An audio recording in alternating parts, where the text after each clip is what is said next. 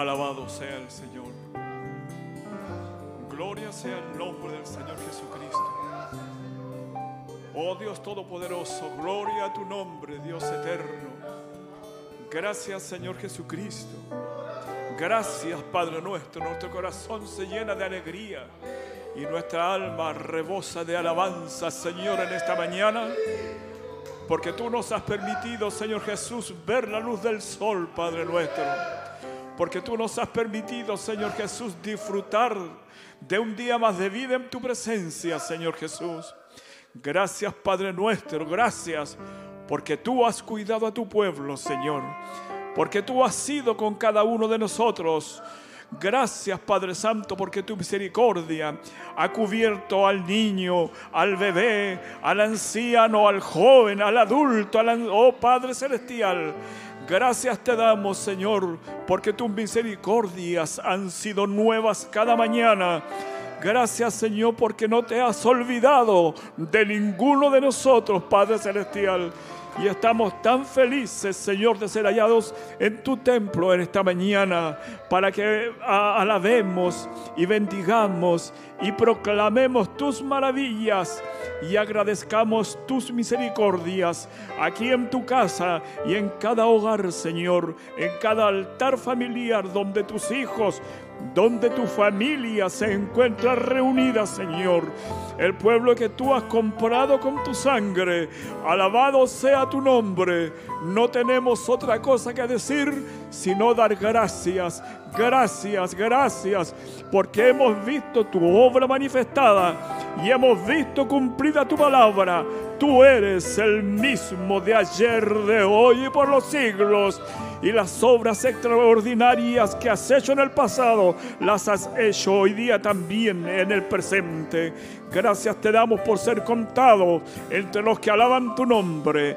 Y gracias Señor porque te acordaste de nosotros y nos elegiste para gloria tuya. Ahora queremos alabarte y bendecirte. Toma tú el control, Señor Jesús, de cada situación, oh Padre nuestro, porque nosotros tendremos el cuidado de darte solo a ti la honra y la gloria. Gracias, gracias en el nombre del Señor Jesucristo. Amén y amén. Gracias, Señor.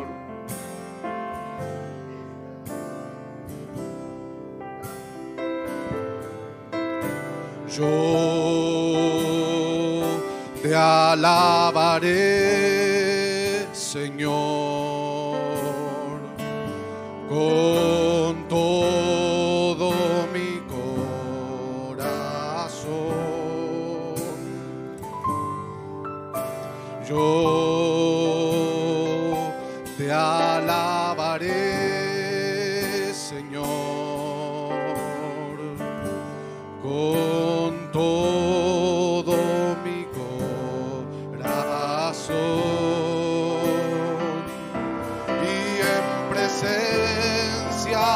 los ángeles a ti cantaré.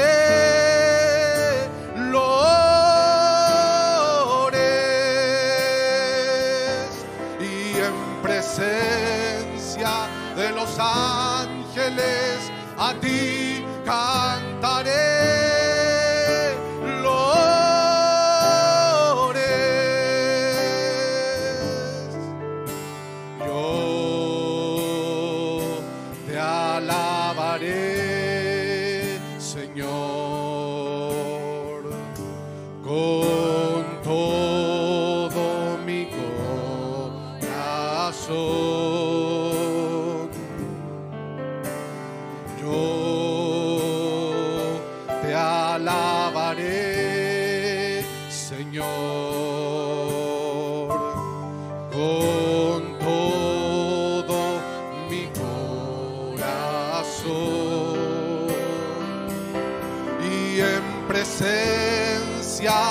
Los ángeles a ti cantaré. Lores y en presencia de los ángeles a ti cantaré.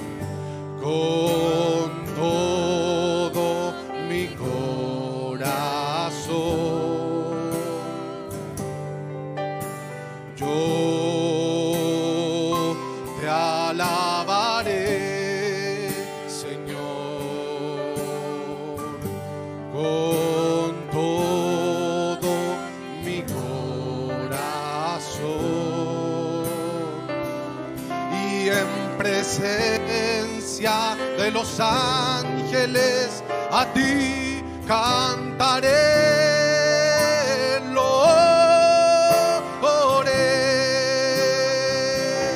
y en presencia de los ángeles a ti cantaré loores y en presencia de los ángeles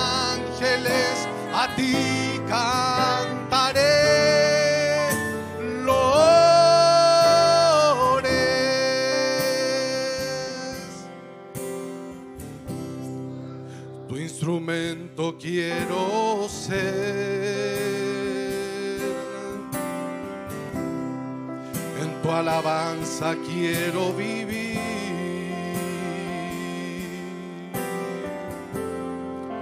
Y a tus pies permanecer. Y sin reservas entregarme. Adorarte es mi placer.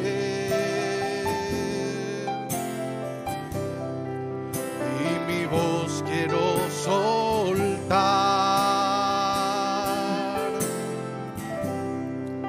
y mis manos levantar.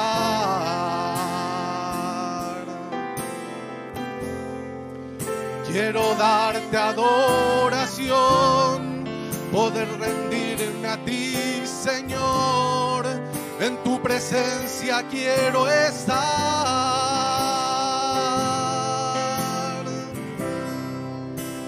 el santo lugar. Yo quiero entrar en el santo lugar. Me quiero postrar, quiero derramar mi adoración en el santo lugar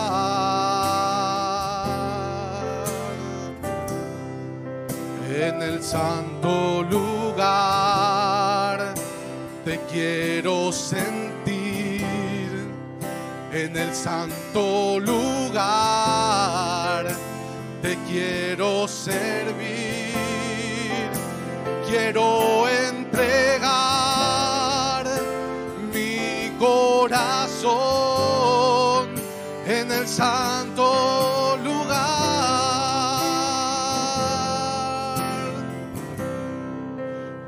instrumento quiero ser. En tu alabanza quiero vivir. Y a tus pies permanecer y sin reservas entregarme. Adorarte es mi placer. Y mi voz quiero soltar.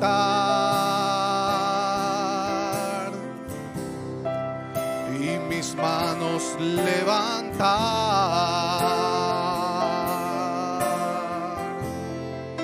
Quiero darte adoración, poder rendirme a ti, Señor.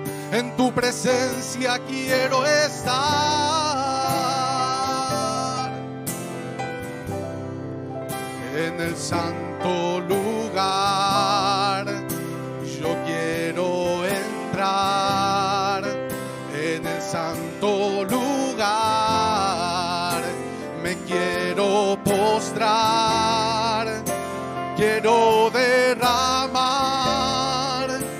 mi adoración en el santo lugar.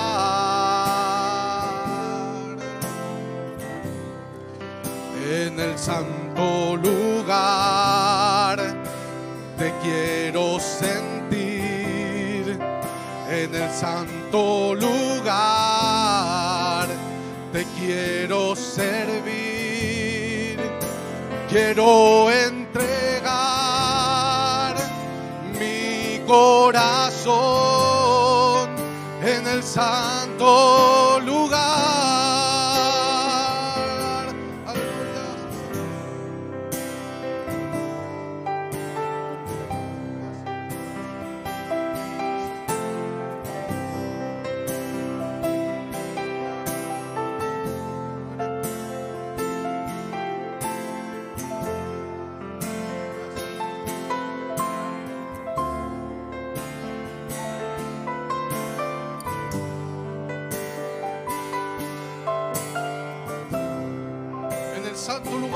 Quiero entrar. En el santo lugar yo quiero entrar.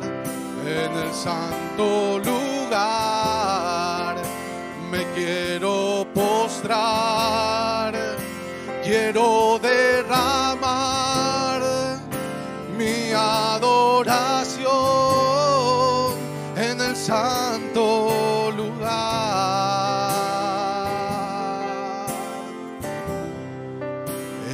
santo lugar te quiero sentir.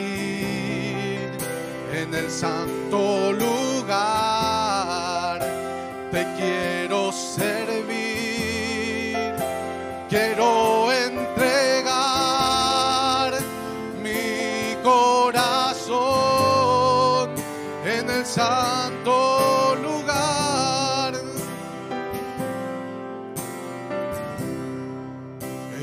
santo lugar te quiero sentir.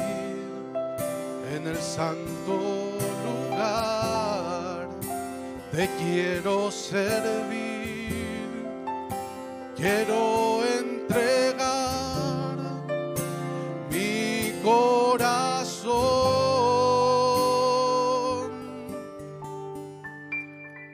en el santo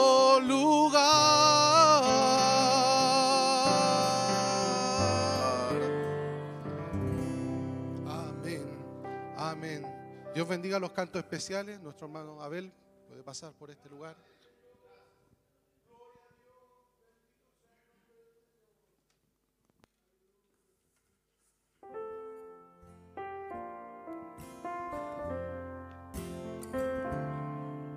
Alabado sea el Señor Jesucristo. Damos gracias a Él porque en su gran misericordia nos ha sostenido y nos ha mantenido durante todo este tiempo. Gloria a Dios porque Él no ha descuidado ni un detalle. Nada nos ha faltado.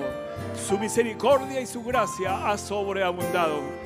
Y su palabra se ha cumplido en medio de su pueblo, en medio de sus elegidos. Él no se ha olvidado de nosotros. Alabado sea el Señor para siempre.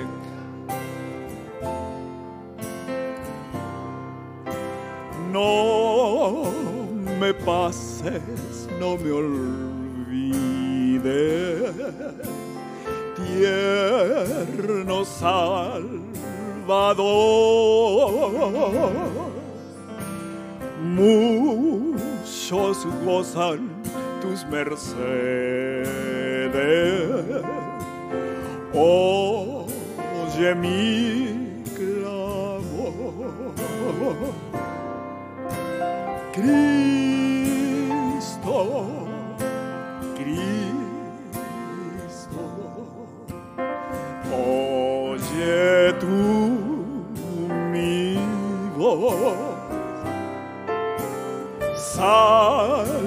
Salvador, tu gracia dame.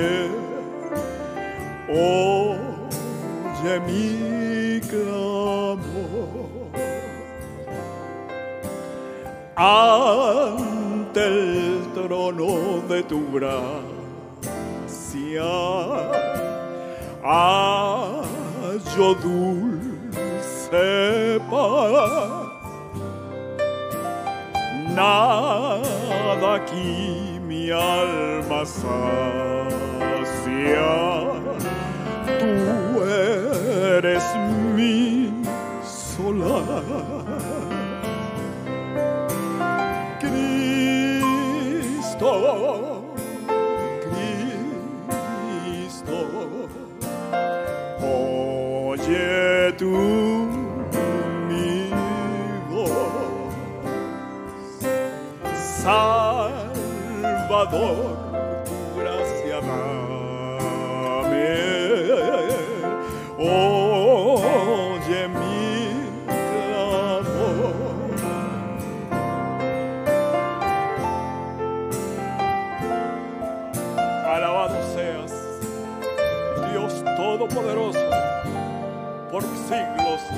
los siglos estarás con tu pueblo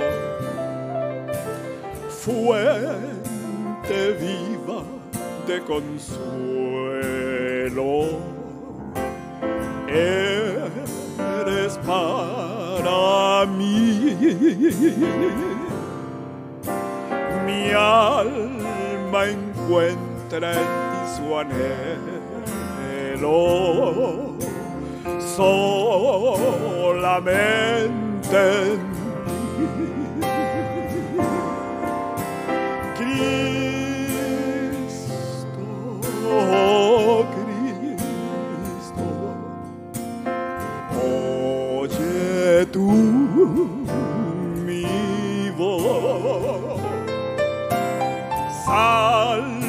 Salvador, tu gracia oye mi clamor. Cristo, Cristo, oye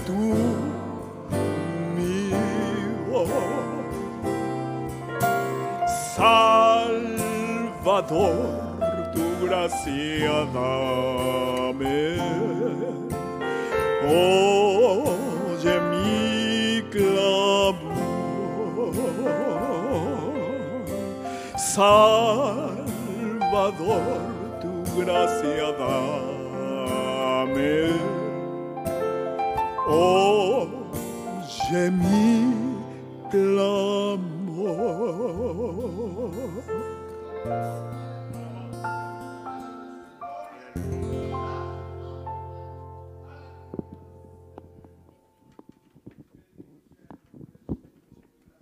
Hermano Gabriel, Dios te bendiga.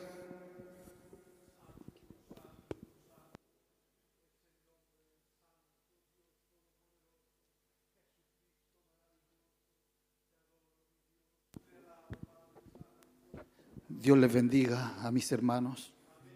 Les saludo en el precioso nombre de nuestro Señor Jesucristo. Tenía un sentir en mi corazón de poder venir al, al culto. Simplemente me quedé quieto, no, no quise preguntar. Y Dios tocó el corazón de mi- un- del encargado y me llamó que viniera. Porque quería dar gracias a mi Señor. Porque esta semana se cumple un año de que Dios me libró de la muerte. ¿Cómo no darle la gracia a mi Señor? El diablo no se quedó tranquilo, también caí al hospital por COVID, estuve grave, pero han sido pruebas tras pruebas. Pero ahora puedo decir que la victoria, Jesucristo ha levantado bandera de victoria, así que estoy muy agradecido, mi hermano, y el Señor lo seguirá haciendo. Dios les bendiga.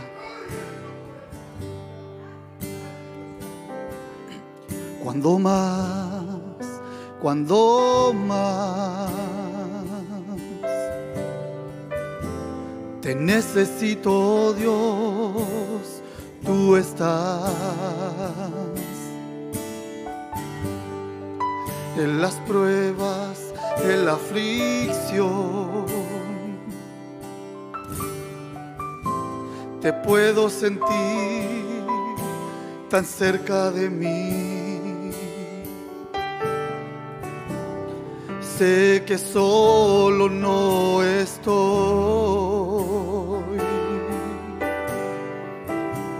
El Todopoderoso conmigo está y nunca me dejará. Jesucristo te puedo sentir en mi vida, en mi corazón.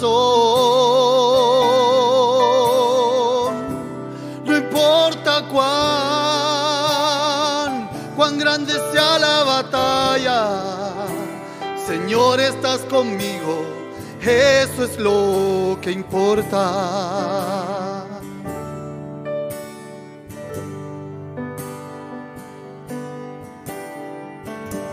No importa por lo que tenga que pasar. Pruebas más pruebas, aflicción más aflicción. Así ha sido. Si Dios está conmigo, no hay por qué temer.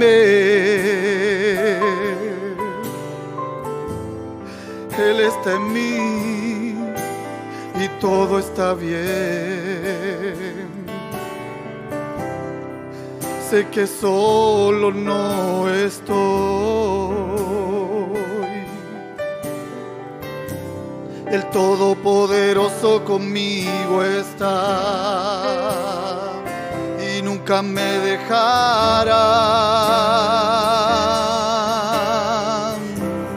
Jesucristo te puedo sentir en mi vida, en mi corazón.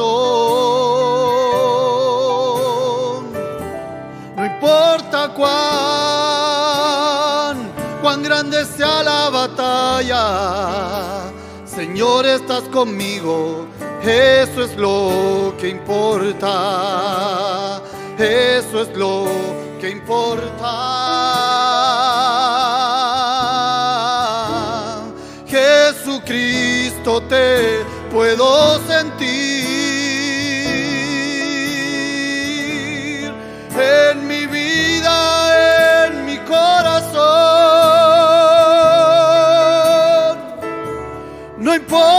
cuán, cuán grande sea la batalla, Señor, estás conmigo, eso es lo que importa, eso es lo que importa. No importa cuán, cuán grande sea la batalla. Conmigo, eso es lo que importa. Eso es lo que importa.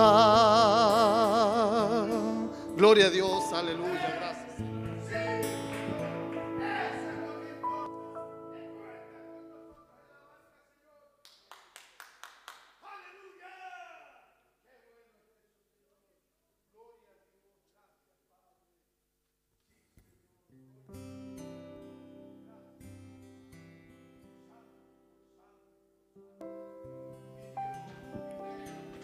Dios les bendiga hermanos.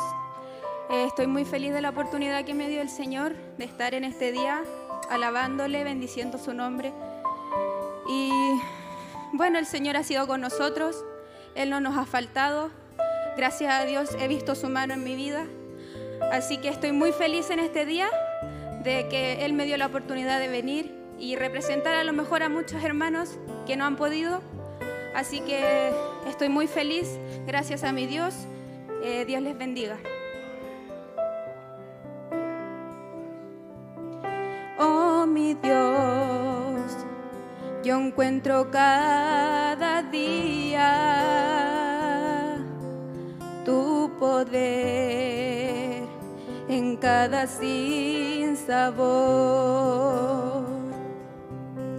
Por la fe en tu sabiduría libre de penas y temor. Tu bondad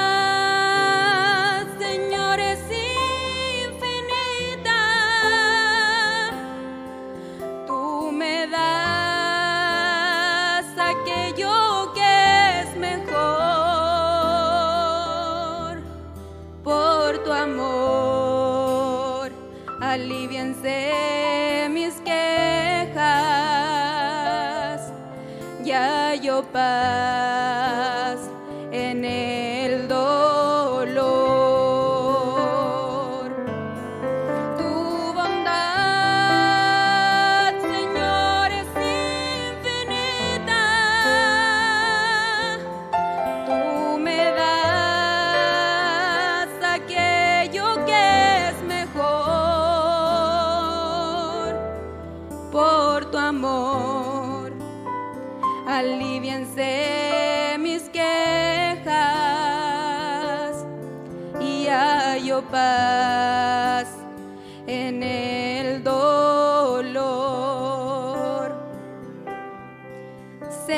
está tu brazo cada día, oh, sí, y por él recibo tu favor.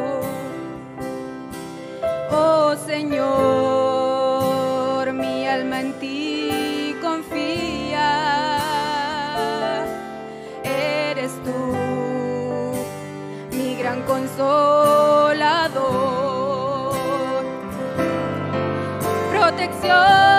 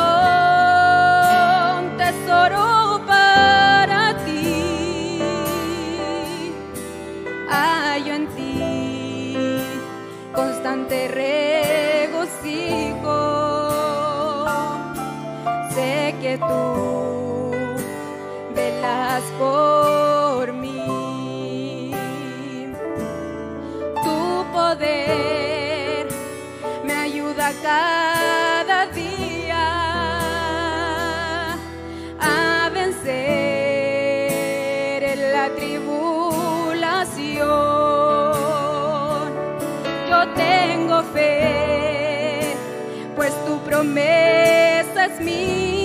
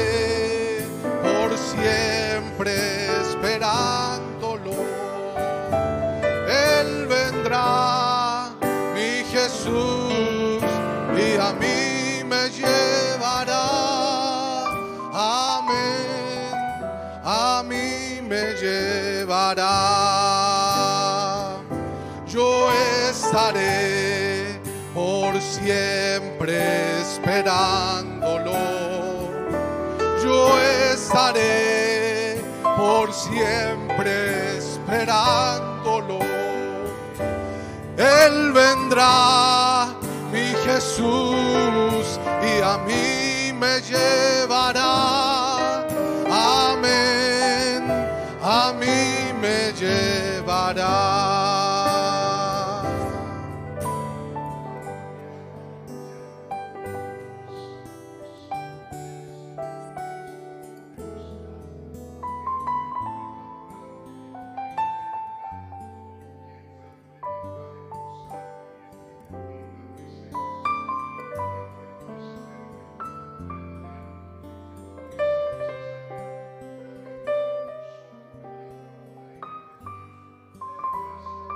Señor, por recorrer cada familia, cada hogar de tu pueblo. Gracias por estar atento a los altares familiares. Gracias porque no solo tu ojo, también tu oído está atento en cada altar familiar donde tus hijos están reunidos en esta mañana. No necesariamente aquí en el tabernáculo, pero en sus propias casas, en sus propias iglesias, conforme a tu palabra.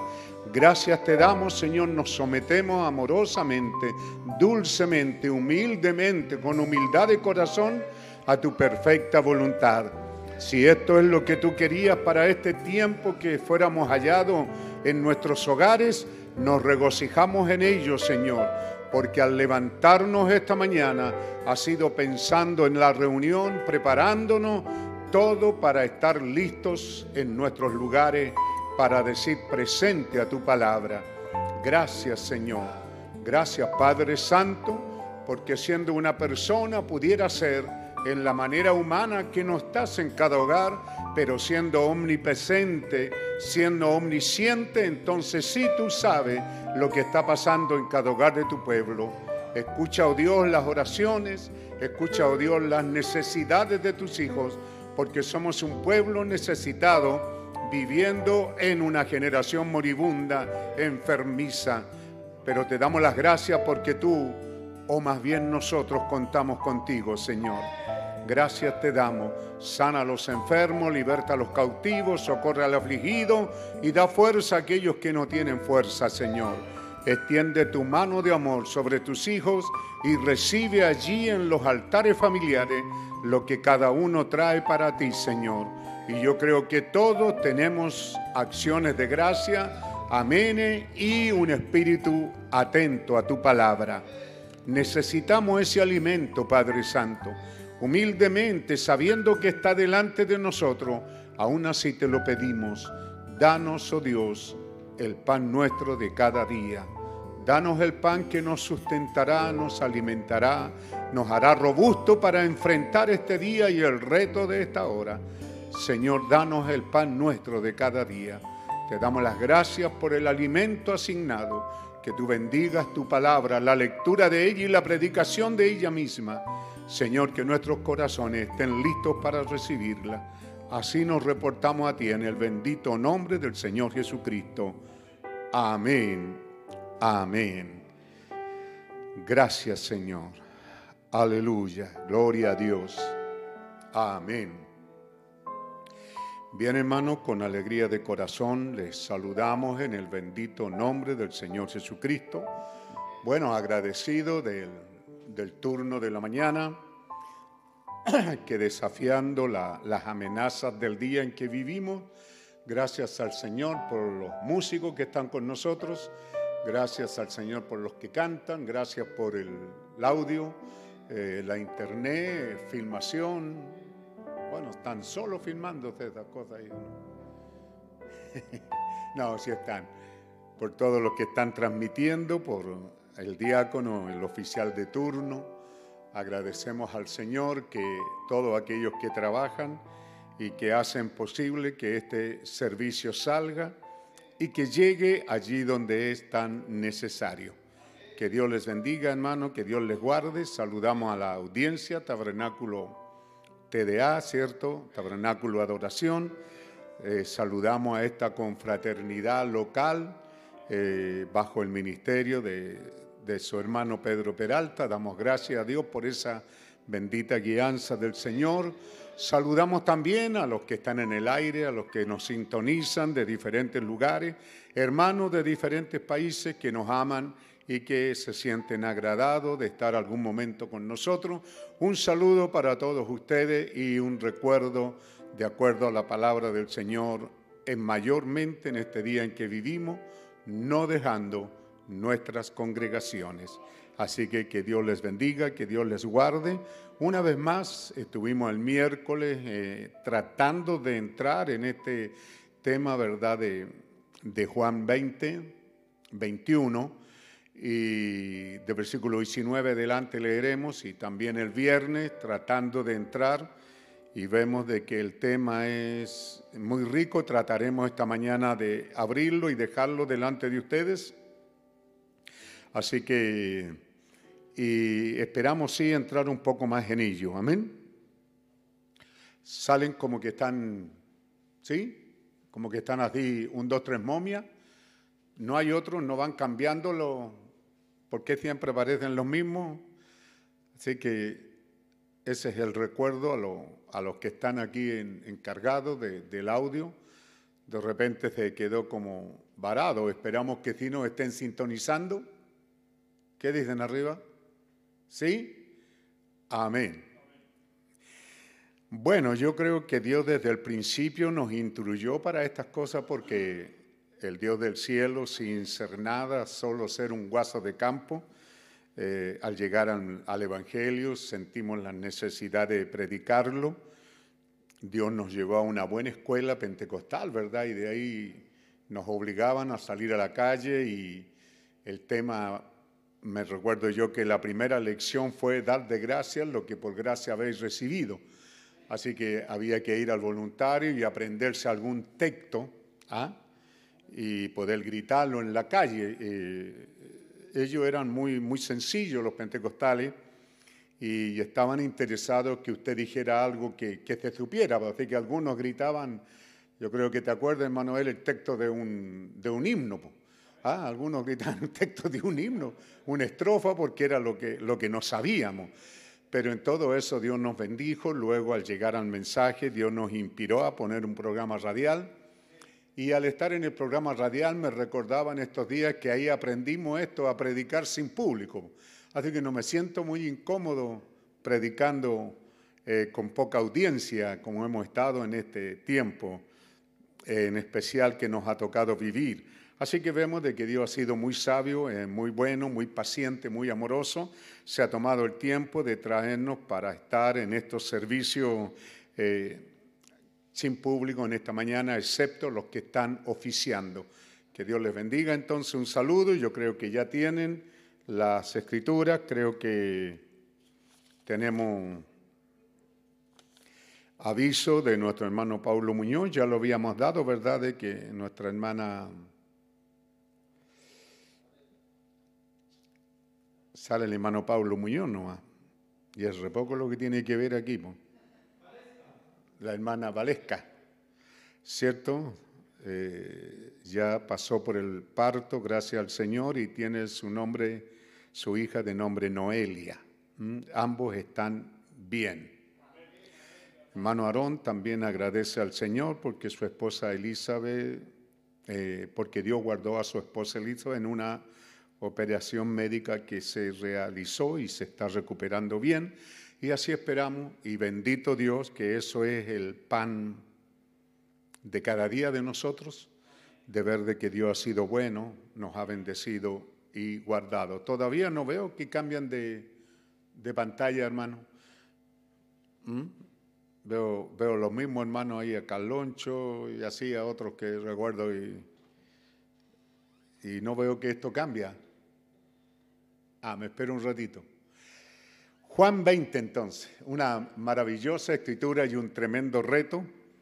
Y esperamos con la ayuda del Señor, como digo esta mañana, eh, con la ayuda del Señor y, de ustedes, quiero que entremos directo al tema en esta mañana, por lo menos para dejarlo más abierto, ¿verdad? Versículo 19, para entender el texto, el contexto.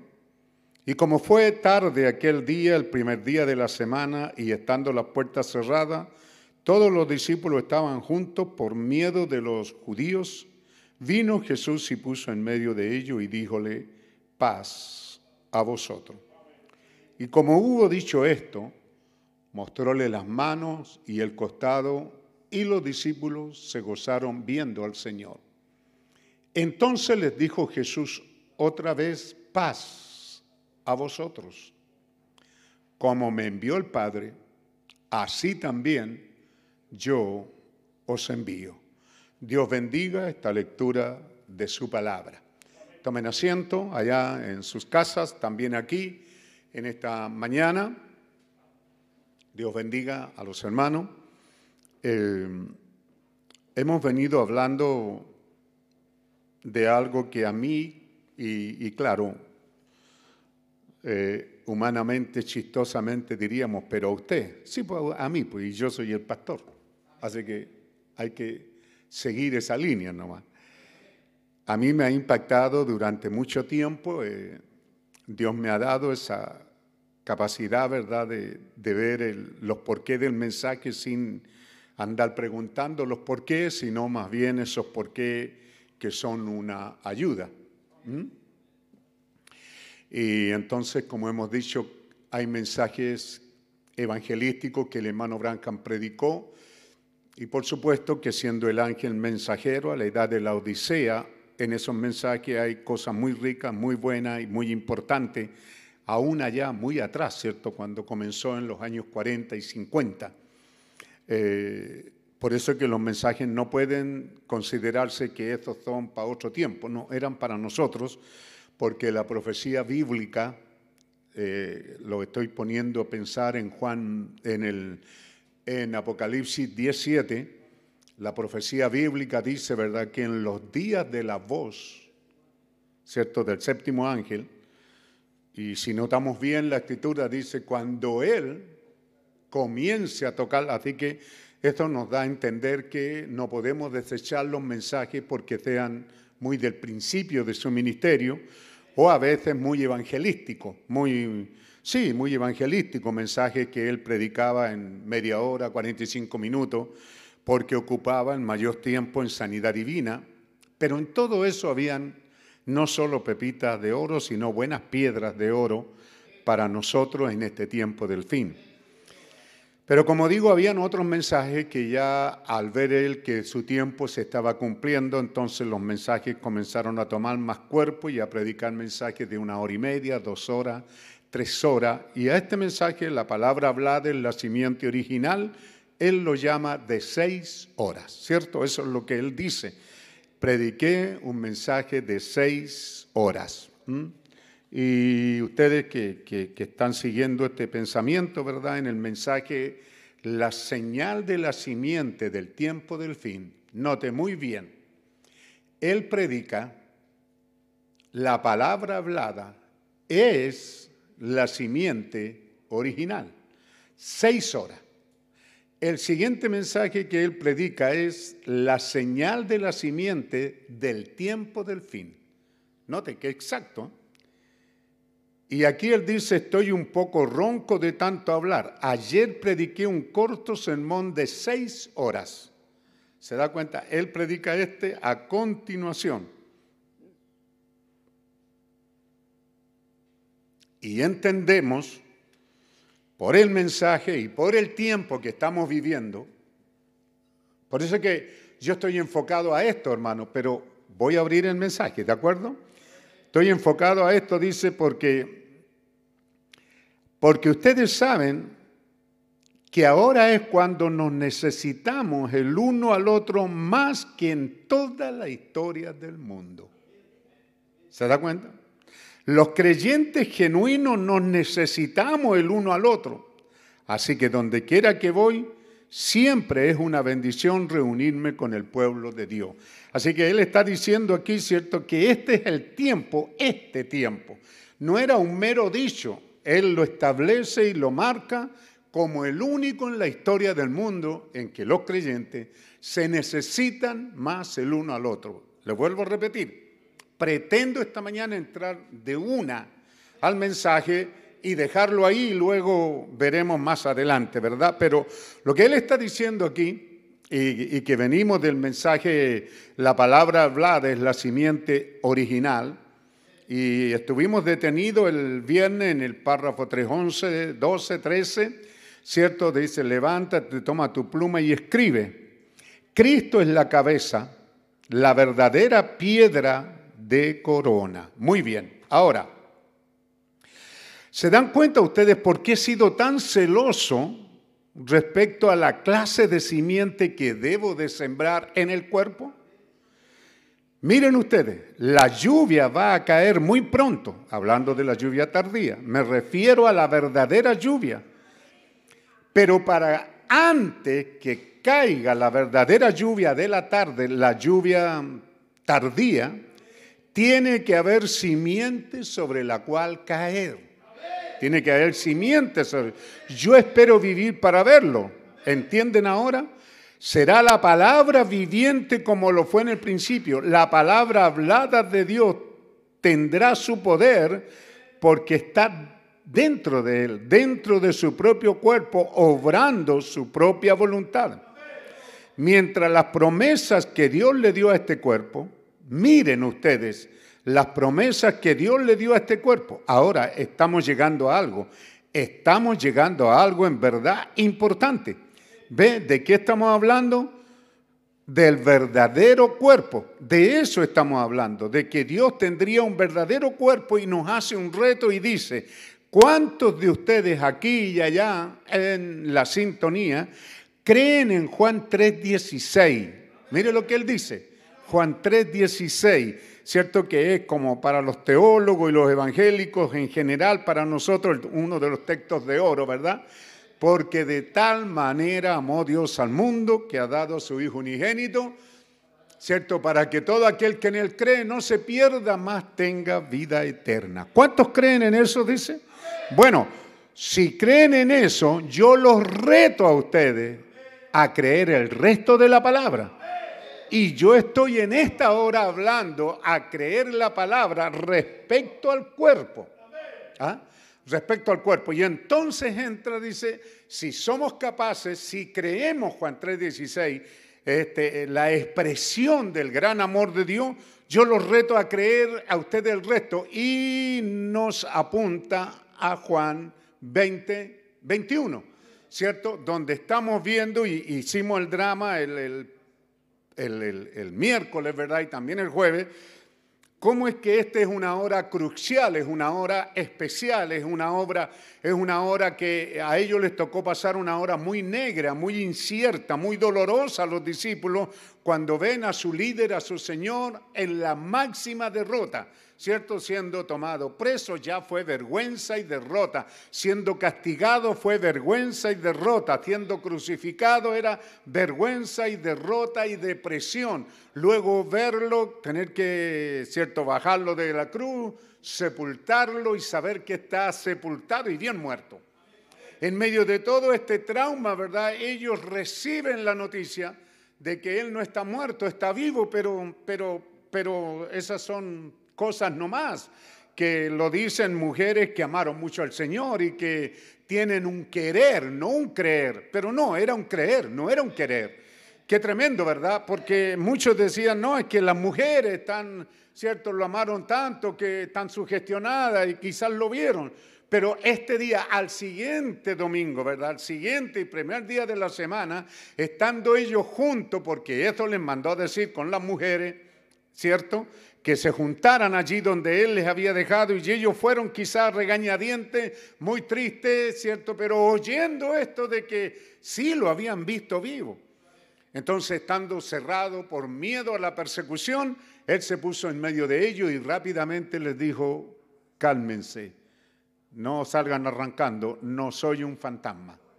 ¿Cierto? Esto no es una cosa fantasmagórica, no es un espiritismo, no, no, no. Les mostró las señales de sus manos y de su costado, ¿cierto? Para convencerlo de decirles, soy yo, el mismo que estuve con ustedes y el que ustedes vieron allí en la cruz, crucificado y muerto, yo soy. Ahí ya los discípulos se regocijaron, descansaron, respiraron y recibieron lo que Él les estaba dando, ¿verdad? Una paz que iba más allá de calmarlos en esa hora. Era una paz, era un mensaje celestial que les estaba diciendo, ¿verdad? Que la paz había sido hecha entre Dios y el hombre.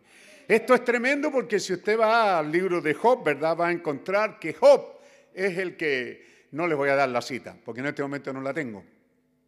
Parece que es por ahí por nueve. Es Job el que dice, ¿verdad? Que el hombre necesita alguien, ¿cierto?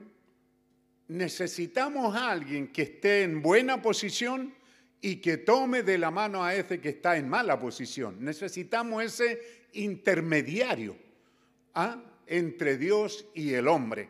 Eso es lo que Job estaba diciendo. Eh, el hombre está caído y necesitamos algo que haga la unión entre el hombre caído y un Dios de amor. Eso es lo que Jesús hace esta tarde. Les extiende las manos y les dice que Dios es Dios y que nosotros somos pecadores sin ninguna esperanza, pero Él hizo la paz. Así que Él dice, paz a vosotros.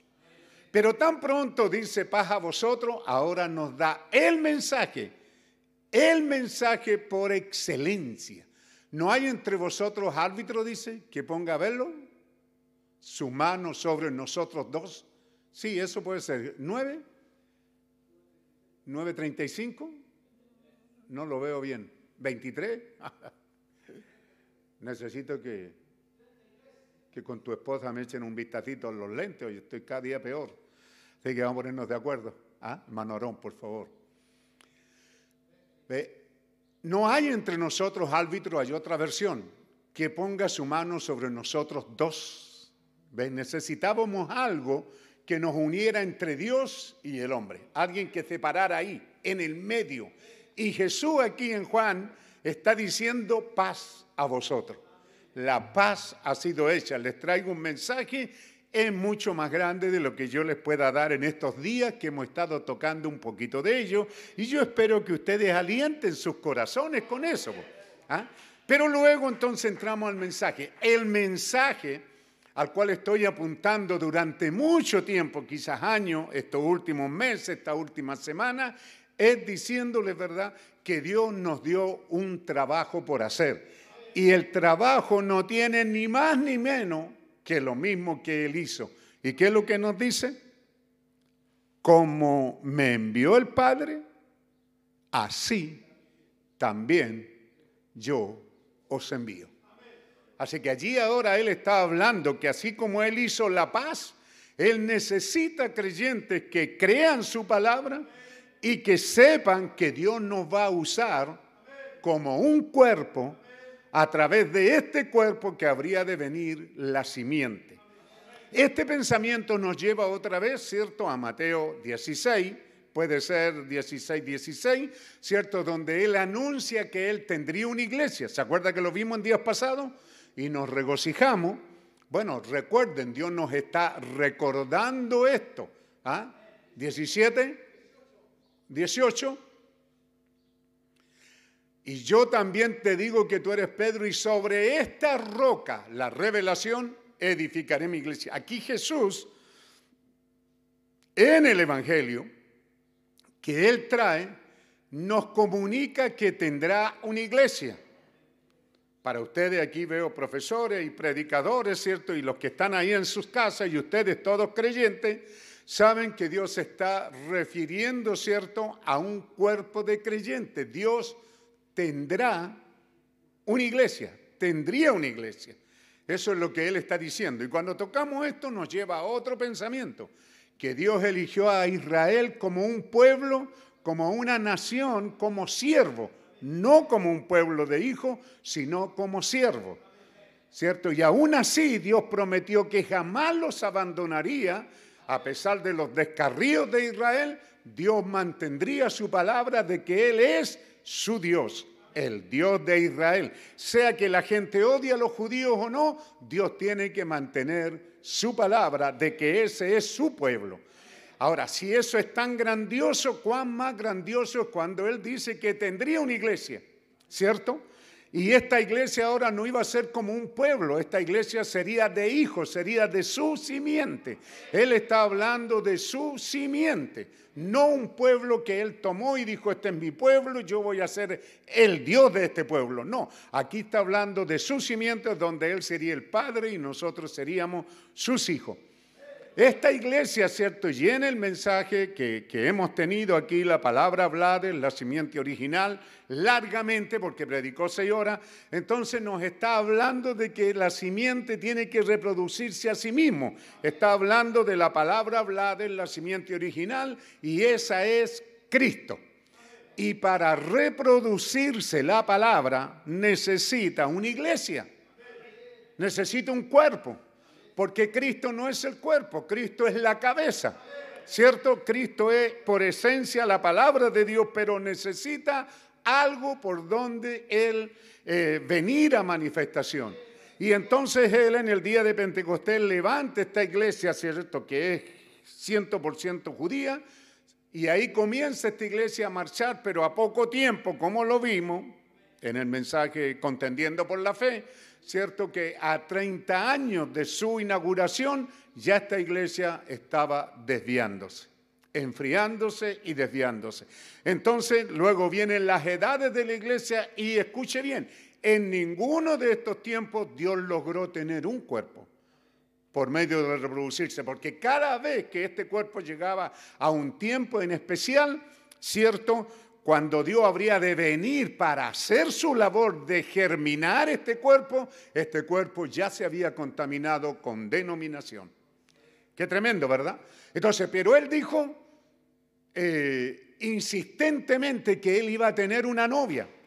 Y nosotros somos los que hemos caído en suerte aquí en el final, porque ya no hay horizonte, ya no hay más hacia dónde seguir tiene que ser en este tiempo en que Dios dijo que tendría un cuerpo.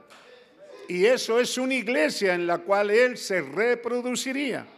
Y entonces al entrar en esto, Él está hablando, como el Padre me envió, así yo os envío.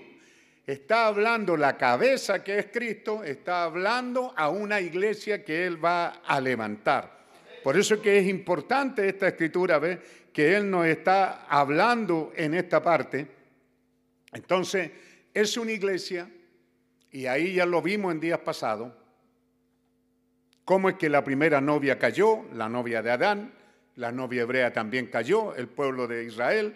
al tomar un rey como Saúl y luego vemos que la iglesia gentil también cayó, ¿cierto? En Nicea, pero aquí hay una novia donde él profetiza, dice, esta no caerá.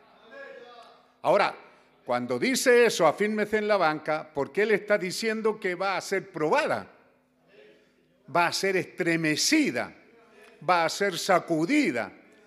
Pero esta iglesia va a tener el gozo cumplido en ella de que Dios está por nosotros, peleando por nosotros, y que Dios está en nosotros. Así que esta iglesia no puede ser seducida y engañada. Esta iglesia va al fin tomar su lugar, porque por donde quiera que ella ve, estos creyentes ven sus fallas, sus pecados, sus debilidades, y a pesar de eso estamos aquí firmes porque Dios mantiene su palabra. Porque todo lo que Dios requiere de nosotros es que le creamos y creemos en su palabra. Hemos recibido este mensaje en nuestras vidas y ahora somos capaces de creer de que Dios, por la gracia de Dios, ¿cierto?, mora en nosotros en este tiempo. Pero Él entonces tiene que hacer algo y era traer a vida esta simiente. Por eso que Él está hablando aquí de que la simiente viene a través del cuerpo y en días pasados yo se lo he mostrado a través de mucho tiempo porque es algo que realmente me impacta, es que él dice, la simiente tiene que venir a través del cuerpo a manifestación. Y entonces ahí tenemos Hechos 8, ¿cierto? Tenemos a Felipe, cómo Felipe está en la esfera sobrenatural, viviendo como un creyente, predicando la palabra y oye la voz de un ángel que le dice, ve al desierto. Y Felipe fue al desierto, allí no había nadie, no había campaña, no había reunión, no había nada. Pero el ángel le dijo, mantente esperando, porque allá viene un carro, y cuando vino le dijo, acércate a él, y ahí había un predestinado. ¿Se da cuenta? Un predestinado para recibir la simiente. Y Felipe cierto, guiado por el Espíritu Santo, le dijo, acércate al carro. Y una vez que el ángel hace la conexión entre Felipe y el etíope, ¿cierto? Ya el ángel no aparece más. Ahora es trabajo de Felipe, por decirlo así, convencer al etíope que la palabra simiente está ahí. Pero las cosas se le facilitan porque es el etíope el que le dice que es el que va leyendo. Sobre Isaías 53, para nosotros es esa escritura. Y entonces Felipe le dice, ¿entiendes lo que lee? Él dice, ¿cómo puedo entender si no hay quien me lo explique? Y eso es lo que dice Romanos 10. ¿Cómo irán? ¿Cómo serán enviados? ¿Cómo predicarán? ¿Cómo oirán si no hay quien les predique? A ver cómo dice. Romanos 10, hermano. Mira dónde nos lleva el Señor en esta mañana.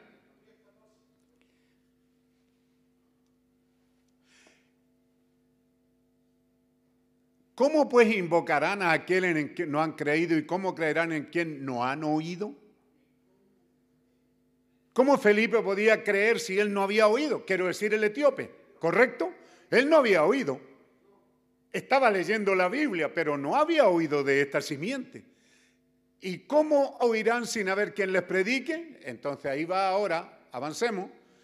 ¿Y cómo predicarán si no fueren enviados?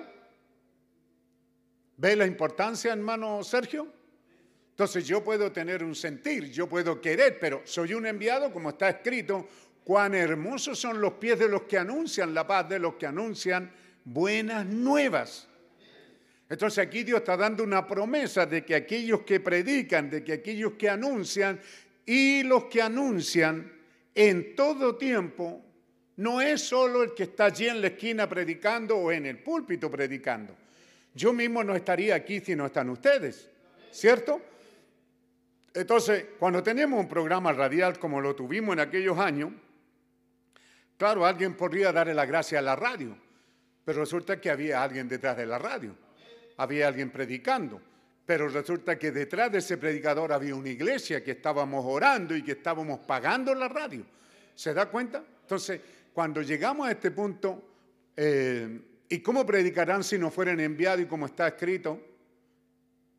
¿Se acuerdan? Creo que es Moody, cuando aquella hermanita de campo siente del Señor de arrendar una bodega, un, ¿ah? un establo, gracias por las palabras precisas, ¿cierto? Arrendar un establo, lo limpió, lo preparó, contrató a un predicador, la hermanita lavó ropa, juntó dinero. ¿Se da cuenta? No, es cuestión de decir el que predicó nomás, porque a veces el que predica se cree dueño del mundo. ¿Ah? Pero resulta, hermano, de que eh, no solo era del predicador, sino que había una hermanita ahí que trabajó, que puso dinero y que hizo las invitaciones también. El predicador vino, cumplió su deber y quizás hasta una ofrenda. ¿Se acuerda que hay otra hermanita que le pagaba el guardaespaldas a su pastor? También lavaba, ¿verdad?, para que el pastor fuera a predicar a una zona de gente muy mala y le pagaba a un pistolero para que lo acompañara o a alguien que hiciera de guardaespaldas. Entonces, cuando usamos la palabra y cómo predicarán, ¿Cierto? Algunos creen que, ellos no más son los... No, pero este es un equipo, está hablando, Jesús está hablando de un cuerpo. Este no puede hacerlo si no está este otro. Este necesita financiamiento, este necesita que haya un cuerpo de creyente orando detrás de él para que la palabra de Dios haga, haga su trabajo. Entonces, hermano, de eso es lo que él está hablando aquí en, en Juan. Regresamos a nuestra cita. Juan de, 20, de 21, ¿cierto? Como me envió el Padre, así también yo os envío. Así que la responsabilidad es grande y la revelación que tiene, y él todavía no está leyendo la carta, todavía no llegamos a la carta, ¿verdad? Estamos en toma tu pluma y escribe. Esto fue lo que Dios le dijo, lo vimos el viernes, ¿verdad? La importancia de que el hermano Branham había venido, traído a la iglesia hasta este punto y ahora, Señor, ¿qué hago? Es como que se me acabó el tema, los traigo hasta aquí, les he explicado, les prediqué eh, las edades, les prediqué eh, Daniel, eh, los he puesto en el tiempo, esta, gente sabe situarse en ¿Y ahora qué? Entonces Dios le dice, toma tu pluma y escribe. Ahora Dios hace un dictado directo para la novia. Esas son palabras para la novia. Todavía no llegamos ahí. Pero antes el profeta dice, se los leeré después, pero quiero decirles que esa es la respuesta. ¿Cierto? Y aquí él introduce esto, de que somos un cuerpo, otra vez vuelve a repetir. Otra vez regresa Génesis 1.11, ¿verdad? Que la simiente tiene que reproducirse según su género. Y está hablando ahora de que la palabra simiente tiene que venir por su cuerpo, ¿verdad? Eso lo encontramos también en este mensaje del cual estamos hablando. Y aquí tenemos la importancia de otra escritura que él coloca aquí. Eh, Puede ser Lucas, también lo hemos tenido, ya predicamos ya sobre esto. Lucas 10, 16. Todo esto lo hemos venido trayendo, hermano, porque estamos, estamos en una hora que no podemos fallar, hermano. ¿Ah? 10, 16, ese 16, 16.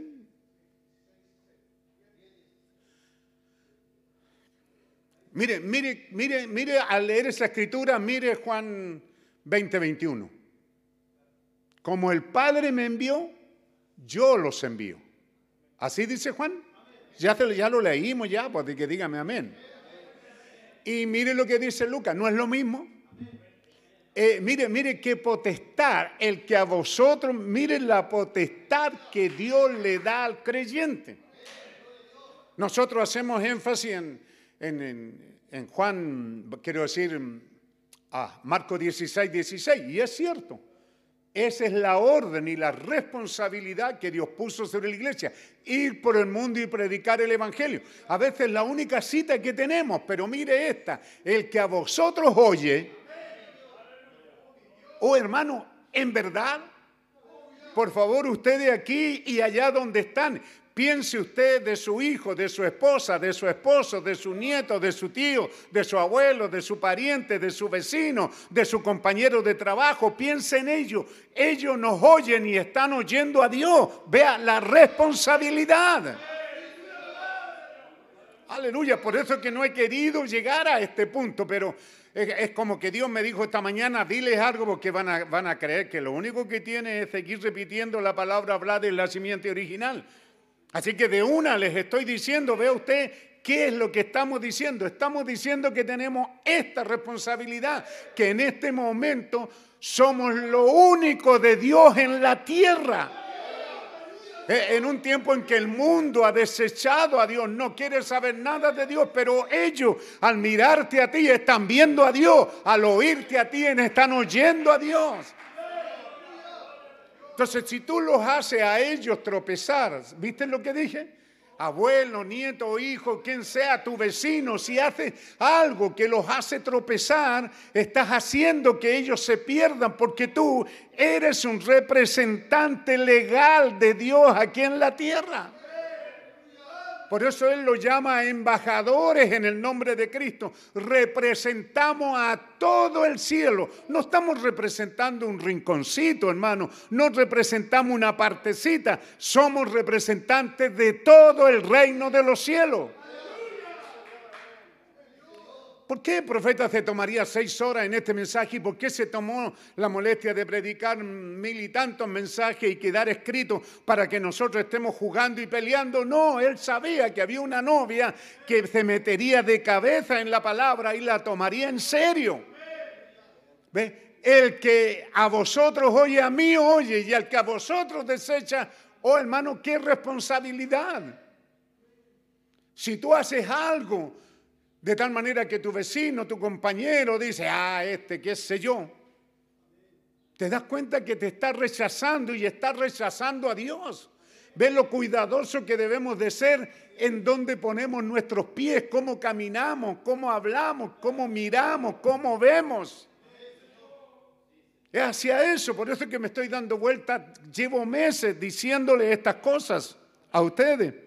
Mire la potestad de la iglesia creyente. Cristo tiene toda potestad en los cielos y en la tierra. Ese es su mensaje de Mateo 28, 18, ¿verdad? Que lo vimos. Toda potestad me dada en los cielos y en la tierra. Él dice, tengo toda jefatura en los cielos y en la tierra, pero quiero decirle que yo voy a continuar con toda potestad en los cielos y les voy a dar a ustedes toda potestad en la tierra. Oh, aleluya. Oh, hermano. Por eso, por favor, pongan atención y denle tiempo a Dios en este tiempo en el que estamos viviendo.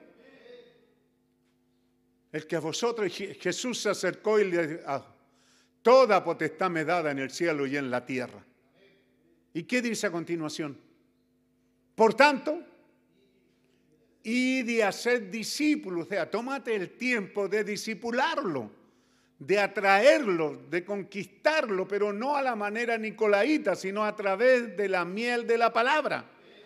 Por eso que esto nos une, nos pega, te lleva de cabeza a las palabras de la novia, ¿cierto? Que están en Cristo el misterio revelado.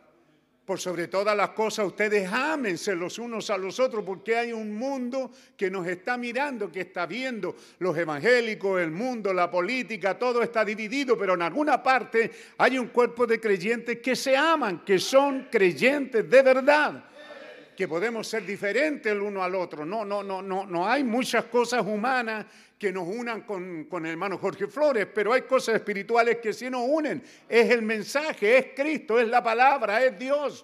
Tenemos el mismo Dios, el mismo mensaje, el mismo bautismo, la misma palabra, la misma simiente. Y de eso es de lo que tenemos que guardar respeto.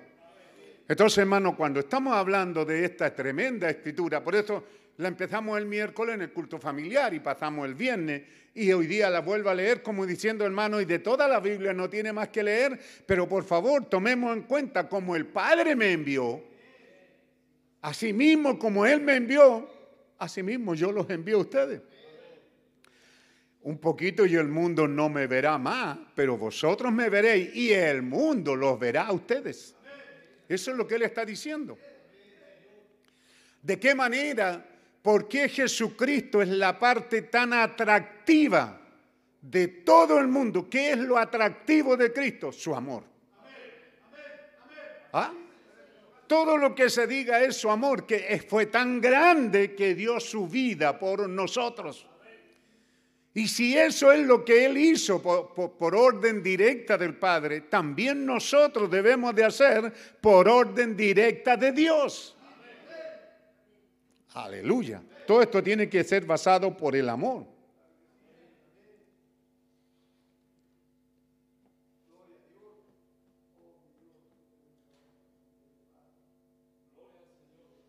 Ese es el trabajo de la iglesia. Yo los reto a ellos, dice, qué tremendo, ¿verdad? Entonces dice, eso prueba que Dios habla su mensaje por medio de su siervo. Siempre lo ha hecho y así es, eso es correcto. Mire la potestad de la iglesia creyente. Cristo tiene toda potestad en los cielos y en la tierra. ¿Cree usted eso? La Entonces, ¿qué si Él está dentro de usted? Si Él llega a morar dentro de usted, ¿tendrá Él toda potestad? Muy bien, Él es la palabra simiente de su cuerpo. Y Él estando dentro de nosotros llega a ser la palabra simiente dentro de nosotros. Todo lo que era Dios, Él lo vertió en Cristo y todo lo que era Cristo lo vertió en la iglesia. Esa es la potestad. Amén. ¿Recuerdan el mensaje, la ley de reproducción? ¿Recuerdan ustedes que tiene que reproducirse según su género? Correcto. La simiente de Cristo, la palabra, debe de venir por medio de su cuerpo. Es posible que ya lo esté cansando, dice seis horas. Muy bien, pero solo un momento más. Mire, quiero llegar a algo más profundo. ¿Será esto suficientemente profundo? La simiente de Cristo debe y luego lo deletrea, D-E-B-E. Debe venir por medio de su cuerpo, no por una denominación, no por una denominación, sino por medio de la simiente de la palabra nacida de nuevo. Debe de venir por medio de ella. Mire, recuerde, la simiente de Cristo. Ella, ¿cómo viene mi simiente? Por medio del cuerpo. ¿Cómo viene la simiente del manzano? Por medio del cuerpo. La simiente viene por medio del cuerpo y la iglesia es el cuerpo de Cristo. ¿Correcto? La iglesia bíblica, esta iglesia del nuevo nacimiento, ¿ve? Produce a él mismo en el cuerpo, su iglesia, quien llega a ser su palabra. ¿Ve?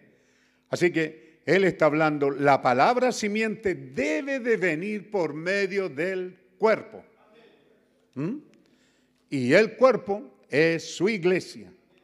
Entonces usted puede hacerse un pequeño análisis nomás. ¿Cómo llegó hasta usted? Tenía que haber un cuerpo que estaba moviéndose en general. ¿Mm? ¿Cuál es el éxito de nuestro ministerio aquí y ustedes sentados allá en sus casas, hermano? Es que Dios nos dio esa visión que somos un cuerpo y en este cuerpo nadie está de más, ni, ni, ni la uña del dedo meñique. Hermano, es que pudiera esto no sonar muy bueno, pero aún ustedes que nos sintonizan aquí fuera de esta área nuestra, dígame, ¿cuántos pastores hay que lo único que están preocupados es a la parte gruesa del cuerpo? Muchos están preocupados de establecerse ellos en el corazón del pueblo. Hay iglesias que están muriendo de viejas, se los advertía hace 30 años atrás. Porque soy un predicador histórico, soy un pastor y en la historia de la iglesia, en estas siete edades de la iglesia, por allá en el nacimiento de, después de Lutero, hubieron iglesias, un grupo de creyentes que se convirtieron y no aceptaron más jóvenes, solo ellos nomás. Los demás no, no les interesaban, ni los niños, ni los jóvenes.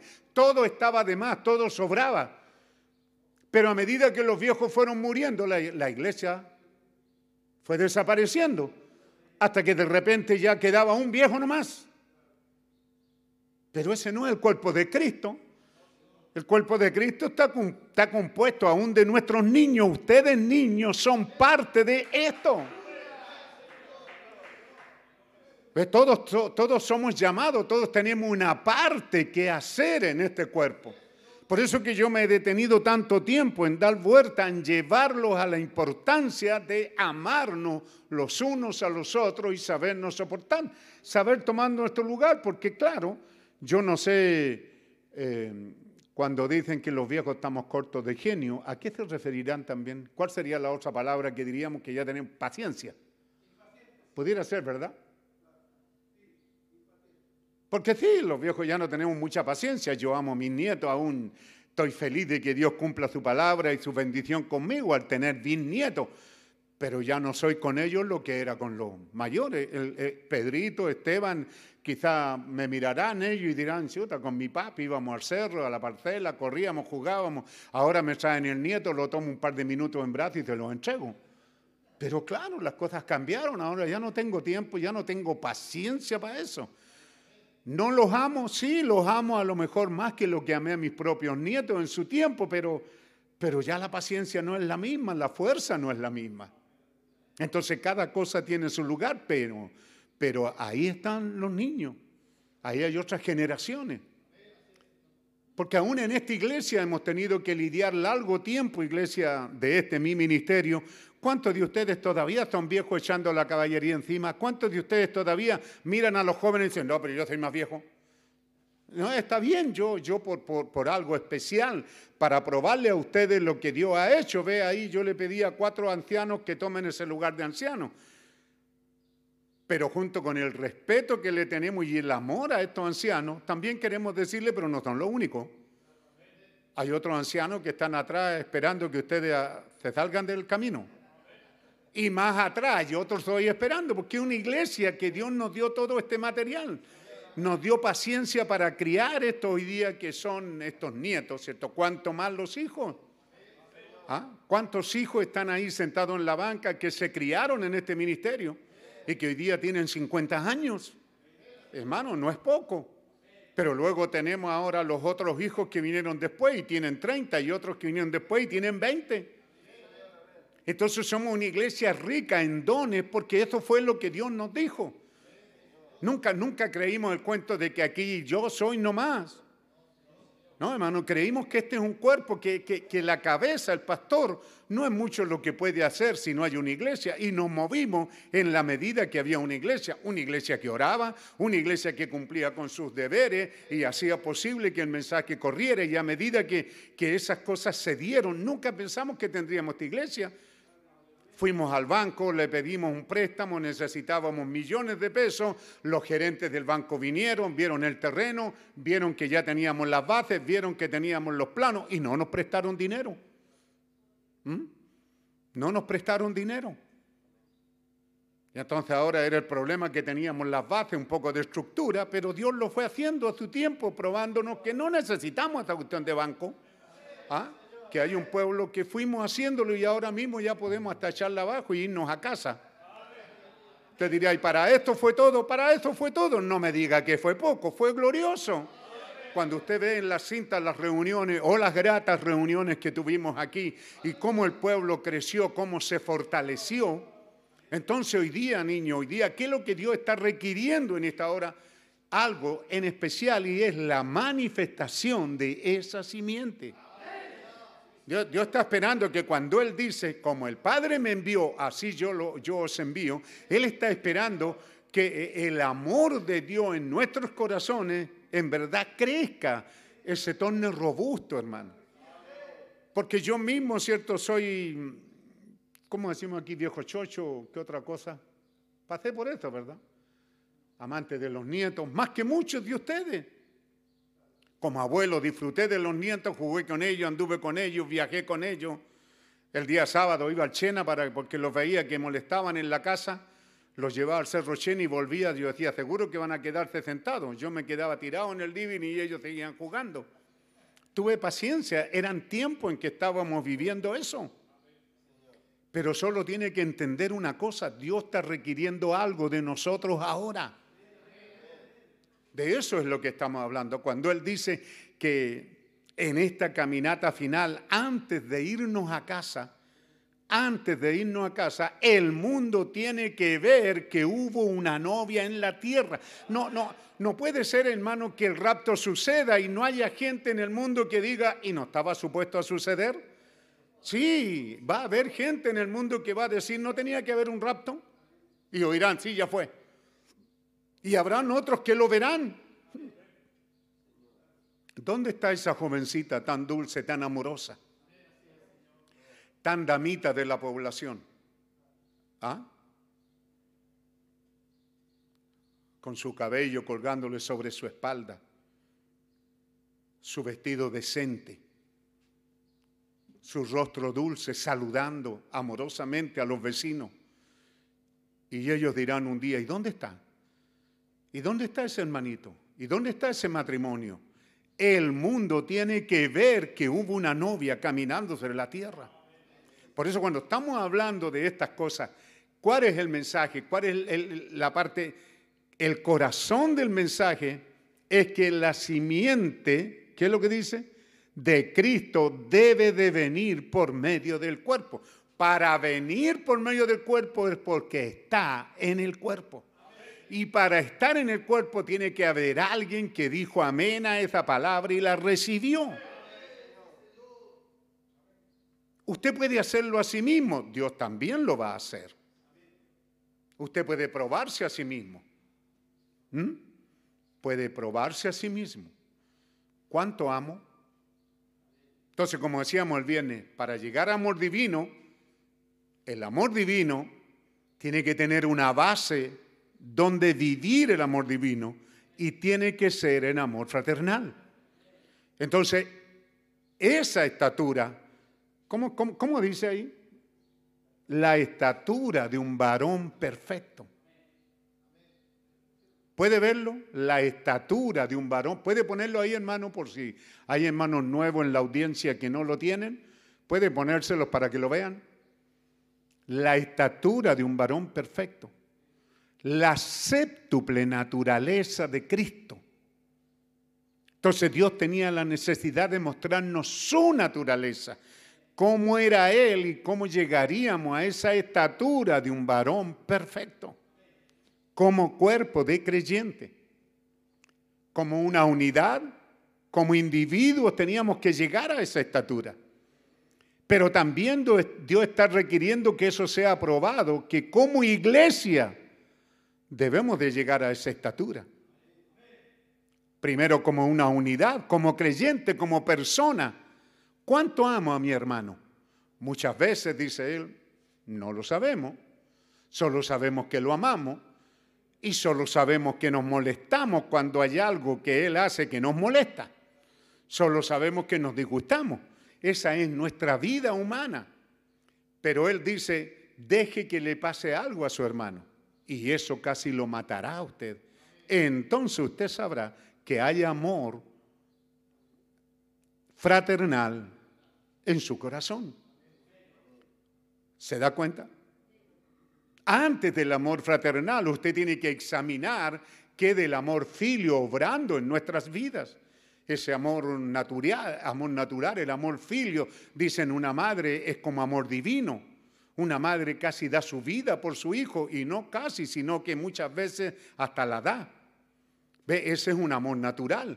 Entonces eso nos prueba cuán fuerte, cuán grande es el amor. ¿Cuántas madres hay ahí sentadas? Solo piensen, arriesgan su vida para traer a luz un hijo. Y tenemos casos de madres que se han quemado al entrar a una casa para salvar al hijo que se estaba quemando. ¿Cómo podemos ver el amor de madre? Por eso dicen amor de madre, amor divino. No, no es cierto. Amor de madre, amor filio, es un amor pervertido. Esa madre puede pervertir ese amor con su hijo, puede amarlo de una manera deshonesta, puede odiarlo. Hay muchas cosas que pueden pasar, ¿ve?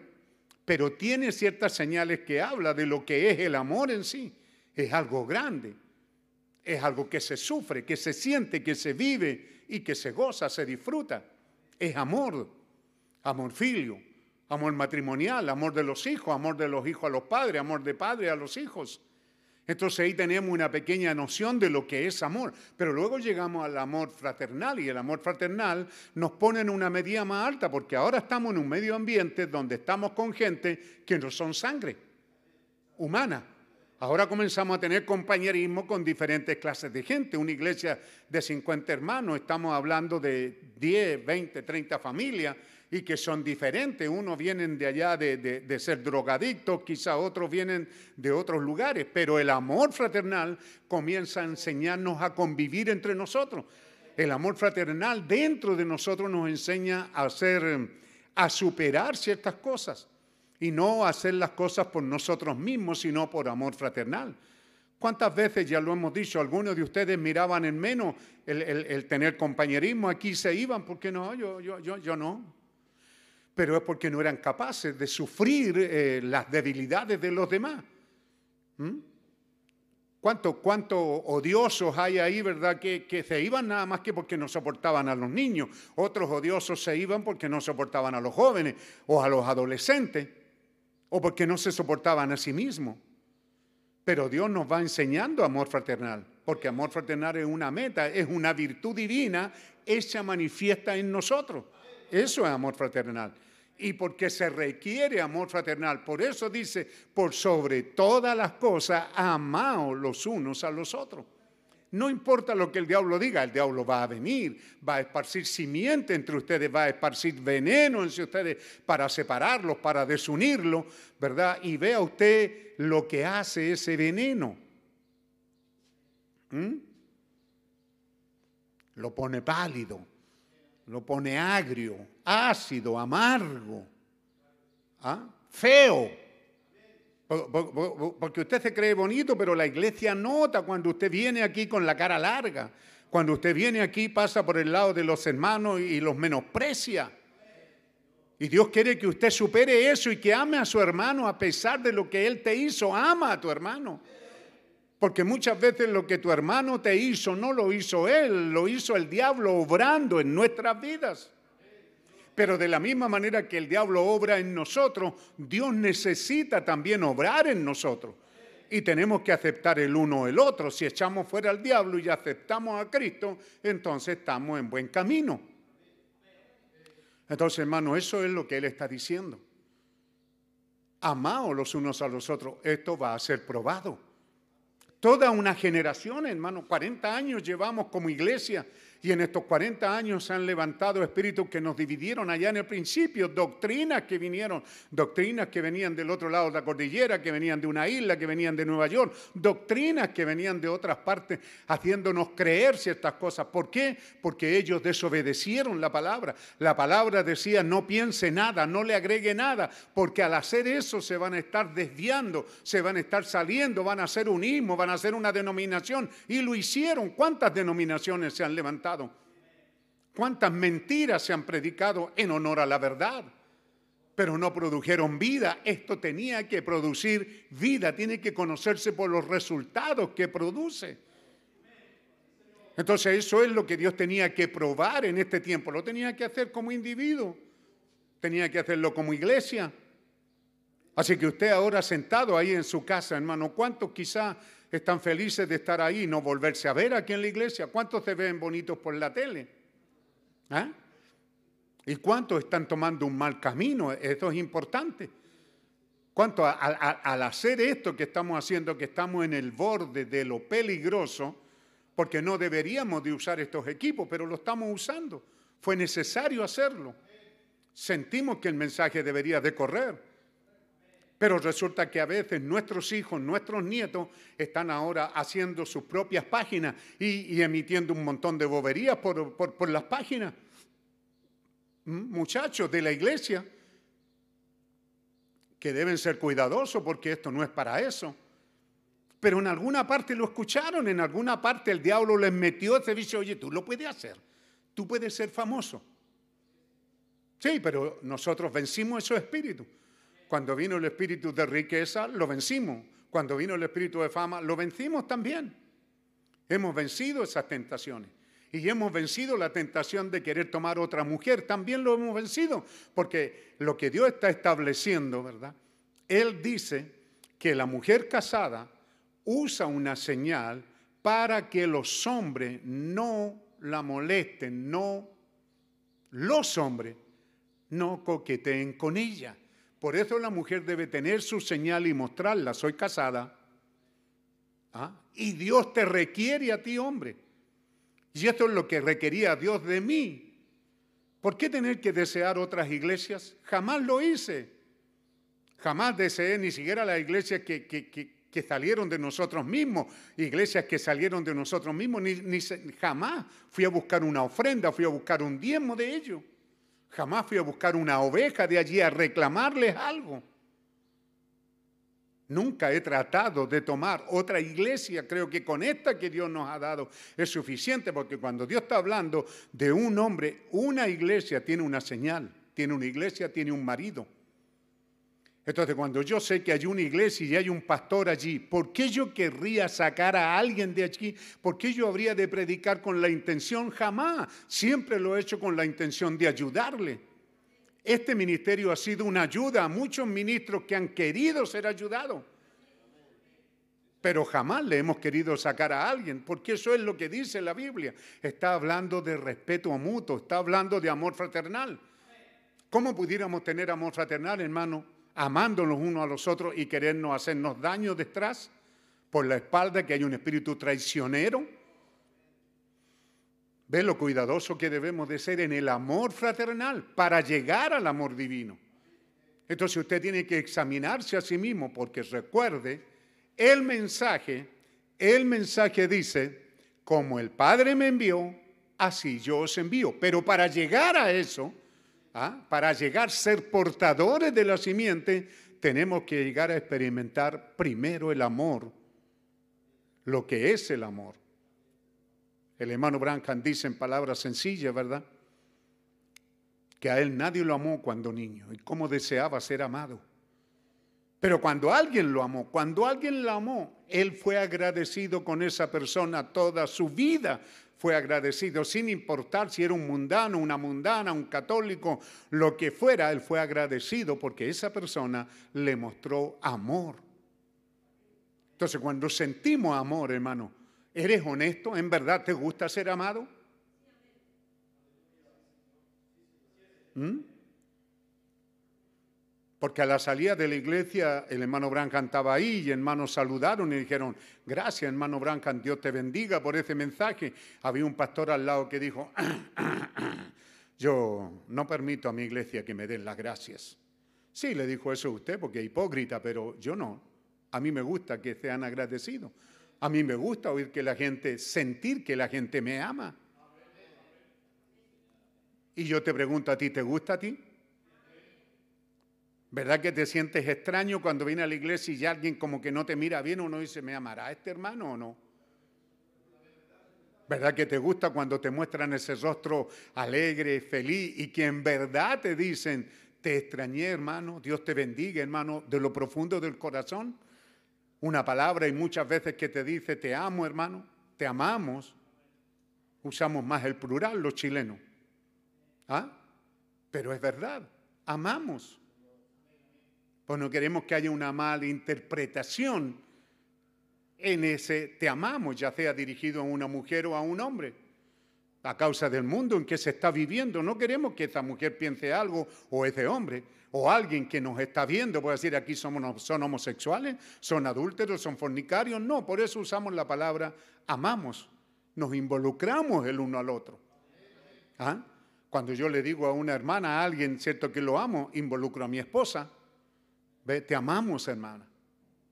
Nos amamos. Y cuando eso suena de lo profundo del corazón, ¿no te hace sentir bien?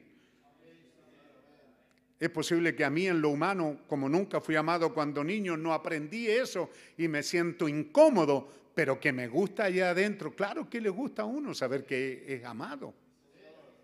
Entonces usted tiene que experimentar eso, probar eso, examinarlo a sí mismo para poder avanzar en el amor.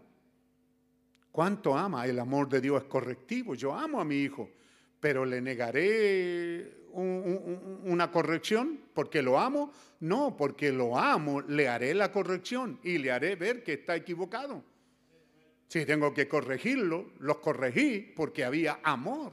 Nunca hice algo con odio, siempre fueron con lágrimas de amor que corregí a mis hijas. Yo creo que así también lo hizo mi esposa. ¿Ve? Esa es la importancia, hermano. Yo estoy mirando ahí a la pantalla, no estoy mirando allá a la, a la, a la, cámara. Está por allá re lejos la cámara. Pero estoy mirando aquí en la pantalla. Por eso dije que, pudiéramos inventar algo y ponerlo ahí adelante, hermano. Esta, cosa. ¿Mm? Porque me veo medio chueco ahí. Entonces, mi precioso hermano, igual los hijos aman, aman a sus padres, al amarlo consideran sus palabras, hay respeto. Porque hay algo que hemos predicado por años y en la reunión de pastores que tuvimos esta semana con el hermano Víctor Peña por medio del Zoom, eh, hubimos algo de veintitantos hermanos, no todos los pastores, pero fue una buena reunión. Y dentro de eso estábamos hablando también de este tema, porque a mí me tocó ser el expositor principal ahí con, con el hermano Muñoz, al exponer los dos temas que eran hay grados en el cielo y sobre la dragma perdida. Y ahí estamos hablando de amor, porque la dragma perdida era amor. Esta mujer no, no, no, no había dejado de amar a su marido. Esta mujer no había sido adúltera, no había cometido un acto deshonesto. Ella dentro de su casa perdió una dragma y de repente se dio cuenta que era el tiempo de que el, esposo volvía y entonces se examinó a sí mismo y vio, porque si la hubiera perdido afuera, tendría que estar colgada allá en el templo, ¿verdad? Era el sacerdote el que le sacaba esa drama y la colgaba allí. Y esa mujer aparecida con una infidelidad a su marido. Ella había perdido la drama dentro de la casa. Entonces, para encontrar esta drama, ¿qué es lo que hizo ella? Hermano, ese capítulo 15 de Lucas es tremendo, hermano. Tiene la drama perdida, la oveja perdida y el hijo perdido, el hijo pródigo. Es realmente extraordinario este capítulo 15 de Lucas. Ah, qué bueno, ¿verdad? Buena lección dominical, así que diga gracias Señor por esta lección que, que nos hace revisar estas cosas. Es tremendo si usted no se quebra. Ese, capítulo, hermano, yo los invito a leerlo de rodillas, hermano. ¿Cómo es que Dios fue en busca de la oveja perdida? No la encontró como la dejó.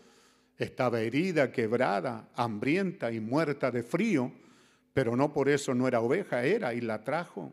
Y la drama perdida es una mujer que perdió. Y el profeta dice que la drama que perdió es amor fraternal y luego dice es el amor divino. Es por lo cual la iglesia debió, y cuando el hermano Brancan predica esto por allá por el cincuenta y tanto, a los pentecostales les dice, ustedes, la iglesia, ha perdido casi toda la diadema, hablando de los pentecostales. Pero para nosotros era importante las cosas que estaban puestas ahí para entender eso de el amor. Esta mujer amaba a su marido, todas sus dramas estaban correctas, pero había una que faltaba, así que barrió la casa. Y cuando la barrió, se da cuenta que es lo que aflora en ella, amor fraternal. Primero que amor divino. Porque lo primero que hace, ¿qué es lo que hace? Yo lo sé, pero ¿qué es lo que hace? Invitar a las hermana, invitar a las iglesias hermanas y decirle la he hallado. Por eso hemos dicho muchos mensajes y doctrina que hemos llamado, ¿cierto? Yo sé que algunos hacen, ya, ya hemos dicho, cortan el mensaje para hacerme decir cosas que no digo, pero yo digo, un montón de payasadas que han sido enseñadas, no produjeron nada, hermano. No tenían nada que mostrar. Y como no tenían nada que mostrar, mejor se encerraron a sí mismos y se hicieron un reino, como yo les decía a los pastores, como el reino de Mónaco. ¿Ah? ¿Qué característica tiene Mónaco? Que uno de los más chicos del mundo, ¿verdad? ¿Sí? ¿Ah? Es uno de los países más chicos del mundo, pero es un reino. Así hubieron muchas doctrinas en el mensaje que ellos no más no cabían más en su reino. Y gloria a Dios, ¿qué más iban a caer si ellos mismos eran estrechos de mente y de corazón? ¿Ve? Pero es importante eso porque esas son las cosas que vinieron desde el principio, vinieron engañándonos, hermanos. Pero la cosa es que esta mujer llama a, las compañeras para probarle que tiene la dragma. ¿Ah? No, no, no para llevar agua a un molino, sino para decirles, vengan y vean que la que la tengo. Tengo la drama, gócense conmigo. Ella tenía la prueba evidente que la tenía. ¿Ah? Bendito sea el nombre del Señor y amor fraternales, cuantos más vienen, mucho mejor. Entonces ahí lo dijimos, ¿verdad? Cuando el profeta dice, eh, quizás habrá 20, quizás habrá 8, como en los días de de Noé, tres como en los días de hoy, así, sí, pero esto está hablando a la iglesia, pero cuando habla la novia dice son miles, son millares, son millones. Así que hermano, abra un poquito su mente y su corazón, son más que, más que nosotros, no más. No estamos hablando de nosotros no más, nosotros, nosotros, nosotros no, hermano. Estamos hablando de la novia en todo el mundo, de los creyentes del Señor Jesucristo. Así que hermano, cuando él está llegando a este punto de amor, ¿ve? él dice ahí que esta mujer halló la dragma, Dios nos bendiga a nosotros que podamos hallar esta dragma y que podamos, ¿cierto? Probar que la tenemos. Porque como el Padre me envió, así yo os envío.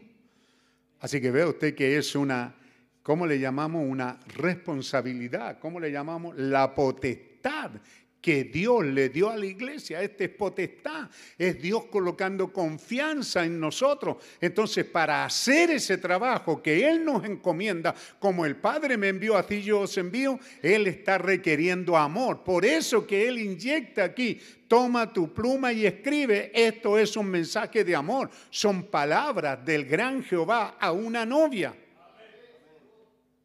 Por eso las inyecta ya en el mensaje de Cristo al año después, porque esto es el 62, el 63, cuando predica Cristo el misterio de Dios revelado, entonces dice, amaos los unos a los otros, sin importar. Va a venir, ¿eh? El diablo va a venir, se va a meter entre ustedes, se va a sentar en la quietud, va a decir gloria a Dios, va a decir amén a la palabra, se va a sentar ahí en la quietud, pero va, en algún momento va a empezar a esparcir su veneno. Ustedes quédense juntos y quédense al lado de su pastor. Bendito sea Dios. Ve, es Dios probándonos el amor. Entonces, cuando ahora predica el mensaje de los sellos, cuando el hermano Branham abre los sellos, que es la palabra hablada, es la simiente original. ¿Ve? Cuando él abre los sellos, ¿qué es lo que es los sellos? Es la palabra hablada, es la simiente original son el secreto de Dios, son, son la palabra de Dios, hermano, para ser sembrada en una novia en esta hora final. Cuando él abre los sellos, entonces presenta la parábola de su esposa y él, que su esposa le dice, hijo, yo te he oído a ti hablar de, de, de esperanza. Sí, le dice él, y te he oído decir que la has visto al otro lado.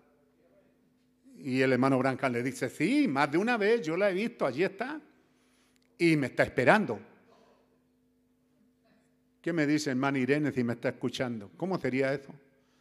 ¿Cierto? Uno casado dos veces y que le dijera, mi primera esposa me está esperando. ¿Y yo qué monos pinto aquí? Perdonen ese chilenismo, ¿verdad? Pero tiene que colocarse en el lugar. Imagínese, ella le está preguntando y él le dice, sí, me está esperando. Bueno, le dice, pero ¿y cómo va a hacer eso? ¿Y yo qué? Bueno, él le dice, ambas van a ocupar ese lugar allá. Pero es allá, no es aquí. Tú estás pensando de allá como aquí. Pero allá no es como aquí. Pero ¿y cómo será? Entonces le dice, si yo me arreglo, me, me perfumo y todo eso y salgo al centro y una hermosa mujer llamémosle ramera o lo que sea, viene corriendo hacia mí, me abraza y me dice, mi precioso hermano Branham, cuánto lo amo. ¿Cómo te sentirías tú? La hermana dijo, mm, creo que no me agradaría. ¿Mm? ¿Cierto, hermana? ¿Cómo se sentiría usted que alguien venga, abrace a su esposo y le diga, te amo? Mm, creo que no me agradaría. Gracias, le dice el hermano Branca, me agrada tu sinceridad. Pero ahora te quiero preguntar una cosa, le dijo. Si tuvieras que decidirte, le dice el hermano Brancan a su esposa, y esa es la tarea para usted y para mí, entre Cristo y yo, ¿a quién amas más? Ahora la pregunta, tú me hiciste pregunta a mí, ahora yo te pregunto a ti, esposa, hermana.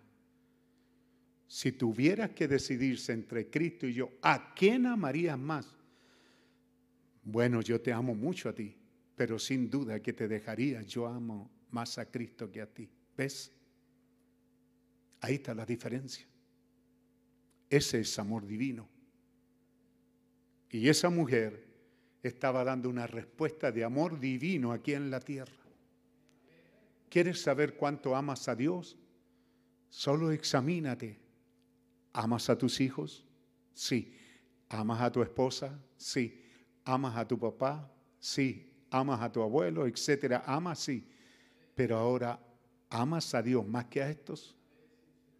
No, solo quédese quieto ahí.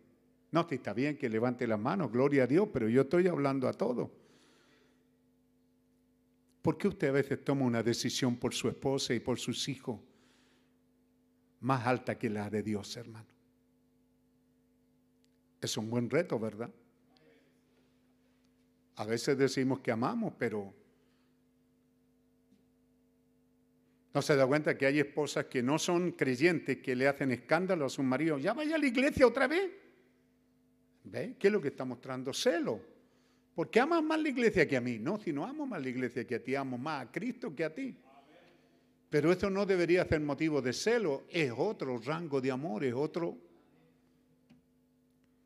pero eso es lo que Dios nos está preguntando en esta mañana. Por eso que yo no quiero, no, no, no era mi intención, ¿cierto?, llegar así con el mensaje. Más bien quería seguirlos preparando, pero ahora se los digo, como yo, como el Padre me envió, así yo os envío. Entonces tenemos un, vuelvo a repetir, se me olvidan las palabras. Mire usted la potestad del creyente. Así como toda potestad en el cielo y en la tierra yo tengo potestad, pero ahora les doy a ustedes potestad. Vayan por el mundo y hagan discípulos. Entonces, cuando usted conversa con alguien en su medio ambiente, ¿qué es lo que tiene en mente cuando conversa? Y es lo mismo con ustedes, predicadores jóvenes, cuando los veía en la radio hablando de muchas cosas, pero yo decía, ¿y dónde está el evangelismo? Si hay algo que no puede perderse y es atraer a alguien a Cristo. Yo puedo hablar, como, como tenemos aquí profesores, dones maravillosos que pueden hablar hora y hora sobre, sobre algo puntual de la Biblia y histórico, con documentos y todo eso. Pero si no estamos hablando que estamos tratando de alcanzarlo para Cristo, ¿de qué sirve eso, hermano? Nuestros programas radial, nuestros programas, ustedes que tratan de tener un, ¿cómo le llaman hoy día? Una página. ¿Para qué la quiere? ¿Para exhibirse, para mostrarse? Y Dios te va a condenar por esto mañana, porque Él condenó esta cosa. ¿Verdad que condenó la televisión? Bueno, y entonces significa que si la estamos usando debemos de usarla cuidadosamente. No podemos ahora que aquí hay 300 hermanos y hay 300 páginas, hermanos una competencia de gente. ¿Por qué? Es que yo quiero decir lo que quiero decir, yo quiero salir ahí, algunos hasta con su musculatura, ¿cuánto? Musculatura. ¿Ah? Sí, porque algunos de ustedes son así, medio entre hombre y mujer, así bien afemeninados con su ropa. ¿Mm? ¿Por qué quiere hacer eso? No, es que hoy día está en boga tener una página así, pero ¿para qué? ¿Mm? Él dijo, toda potestad, ahora yo les doy a ustedes potestad. Pero no para que se pongan a jugar, es para que vayan y hagan discípulos. Piense qué va a decir usted. ¿Mm? Yo le decía, hay un muchacho, le decía yo a mi esposa, oye, este hombre siempre viene a molestarme con pedirme plata para droga y, lo hace apoyado en que es pobre, está viviendo por ahí en un rincón en la población. ¿Qué tal si le hacemos un paquete mensual mejor? Sí, pero lo va a vender, sí, pero no va a a molestarme. No estoy hablando de un paquetazo, hermano, yo digo, no sé, de un poquito de café, un poquito de té, un poquito de azúcar, un poquito de arroz. Y hagámosle un paquete para, y le damos al hombre una vez al mes y de ahí ya. Eso es lo que queremos hacer con él, ayudarlo. Pero yo no le quiero dar plata para droga, pues hermano. Pero es un conflicto si yo lo veo hambriento que viene a mi casa y me pide 500 pesos para pan. No se los puedo negar, pero yo sé que a lo mejor no va a comprar pan o me quedo con la duda, no es que sé. Pero ¿y qué hace? Se los fuma o se los toma? No sé. Pero no puede matar el amor que está en nosotros, pues hermano. El querer de alguna manera ayudar a alguien que está en peores condiciones que la nuestra. ¿Cuánto haces para eso? Hermano Abel, usted ha sacado a los jóvenes a veces a darles café en las noches. Y yo me acuerdo, Susan, hace años, soltera, llegaba feliz de darle café a unos viejitos, ¿verdad? Lorí la línea, fueron por allá, no sé si acuerdan, los hospitales, pero eso ya es más común. Porque los hospitales después se llenó de evangélicos que imitaron eso.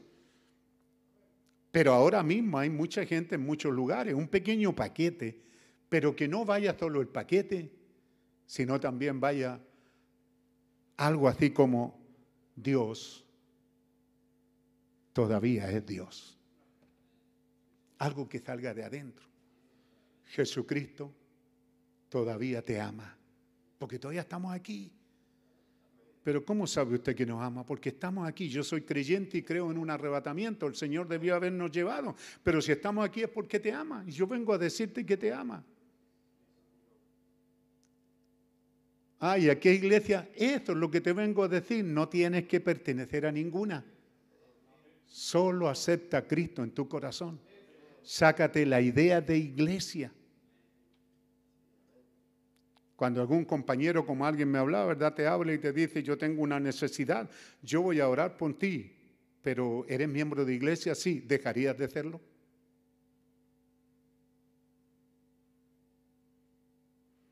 Ah, pero ahora me va a dar la tuya. No tampoco. Solo te digo, ¿por qué? Lo peor, mira hermano, ve en nuestras vidas aquí. Muchachos que se han casado con muchachas evangélicas son las peores. Son casi peores que las católicas. Así que sí debes de decirle, ¿dejarías tu iglesia y aceptarías a Cristo? ¿Comprarías una Biblia y comenzarías a leerlo? Es eso, hermano. Evangelismo. Él dijo, vayan y hagan discípulos, yo les doy potestad. Pero esa palabra tiene que ir acompañada de vida, como es. Son inspiraciones eternas, hermano. ¿Qué tenía Sergio cuando sacamos este texto? Felices bajo la sangre. Y ve tú, eso es eterno. ¿Dónde lo vamos a cambiar? Si eso es lo que debemos demostrar, que somos un pueblo feliz viviendo bajo la sangre de nuestro Señor Jesucristo. Eso es eh, eh, el corazón del mensaje es eso. Como el Padre me envió, así yo los envío. No, no, no vayan pidiendo prebendas, eh, ¿cuál es la palabra? Recompensa o pidiendo ofrendas. Vayan y prediquen el mensaje. Siembrenlo gratuitamente. Para eso Dios tiene hijos de Dios que son los que costeamos y financiamos esto, pero no tenemos que estarle pidiendo ofrendas al mundo, hermano. Pidiéndole diezmo al mundo. No, ellos no tienen nada que hacer con eso. Nuestro deber es vivir el cristianismo y decirle de lo profundo del, corazón, con verdadero amor. No decirle, eh, ¿usted sabe que Jesucristo nos ama? Es esa mujer de la población le va a decir, ¿y yo para qué? ¿Tú sabes que soy católica? ¿Para qué quiere esa basura? ¿Me entiende? Es lo mismo, por eso es que yo soy mal interpretado. Yo no estoy tratando de basura el Evangelio, estoy tratando de basura la actitud. Tiene que ser con sangre, con dolor, con, con, amor de adentro, ese amor que se siente, hermano. ¿No dice que cuando tú te enamoraste allá atrás te daban cosquillita en el estómago? ¿No había algo que te pasaba en el corazón, en el estómago, en todas partes? Bueno, entonces cuando hablas de Jesucristo tienes que sentirlo, tienes que sentir que ama a esa persona. De la única manera que puede obtener resultados frente a un enfermo es amarlo. A ver qué es lo que es un niño. Señor, yo, yo, yo, yo he tenido hijos. ¿Qué si él fuera mi hijo? ¿Qué si él fuera mi hija? Cuando es la esposa de alguien, Señor, si fuera mi esposa. ¿Cómo me gustaría que el que va a orar por ella pusiera su corazón en ello? Así también tú tienes que poner tu corazón, como el Padre me envió. ¿Hay algo que Jesús hizo que no puso su corazón en ello? Él está hablando y está mostrando su amor, su actitud, todo él era amor. Por eso te cito el caso de la hermana Veda. Allí hay una diferencia entre el amor divino. Él lo estableció ahí en los sellos, hermano. ¿Cuántas veces les he leído esa parábola? Porque es cautivante, es maravillosa. Es donde Él muestra la diferencia entre el amor filio y el amor divino. Ahí está el amor divino. ¿Cómo sé yo que tengo el amor divino, hermano? Es cosa que examine, ama a Dios más que al resto. Pero primero, amo al resto. ¿Cierto? Amo a, mi, amo a mi familia, amo a mis hijos, amo esto, amo, amo, amo. Porque eso te da una idea de lo que es amor. No, yo no amo a nadie, hermano, amo a Cristo nomás. No, Dios no va a aceptar ese amor. Dios nos dio un amor humano para que sintamos eso. Dios nos dio el ser agradecido cuando una persona te ama. Debe de ser agradecido. Eso no es cualquier cosa. Es algo rico, es algo maravilloso, es algo nutriente, vivificante, que te anima, te fortalece. No sé, es tan parte del ser humano que te hace sentir bien cuando tú sabes que alguien te ama. ¿Mm? Tú sabes, hay un juego entre los nietos y los abuelos, que el profeta lo dice, que hay. Hay interés, el nieto quiere los dulces que tiene la abuela en el bolsillo y el abuelo quiere un poquito de cariño. Ya está, el viejo está frío ahí ya. ¿Ah? Está más en el cajón que en esta vida.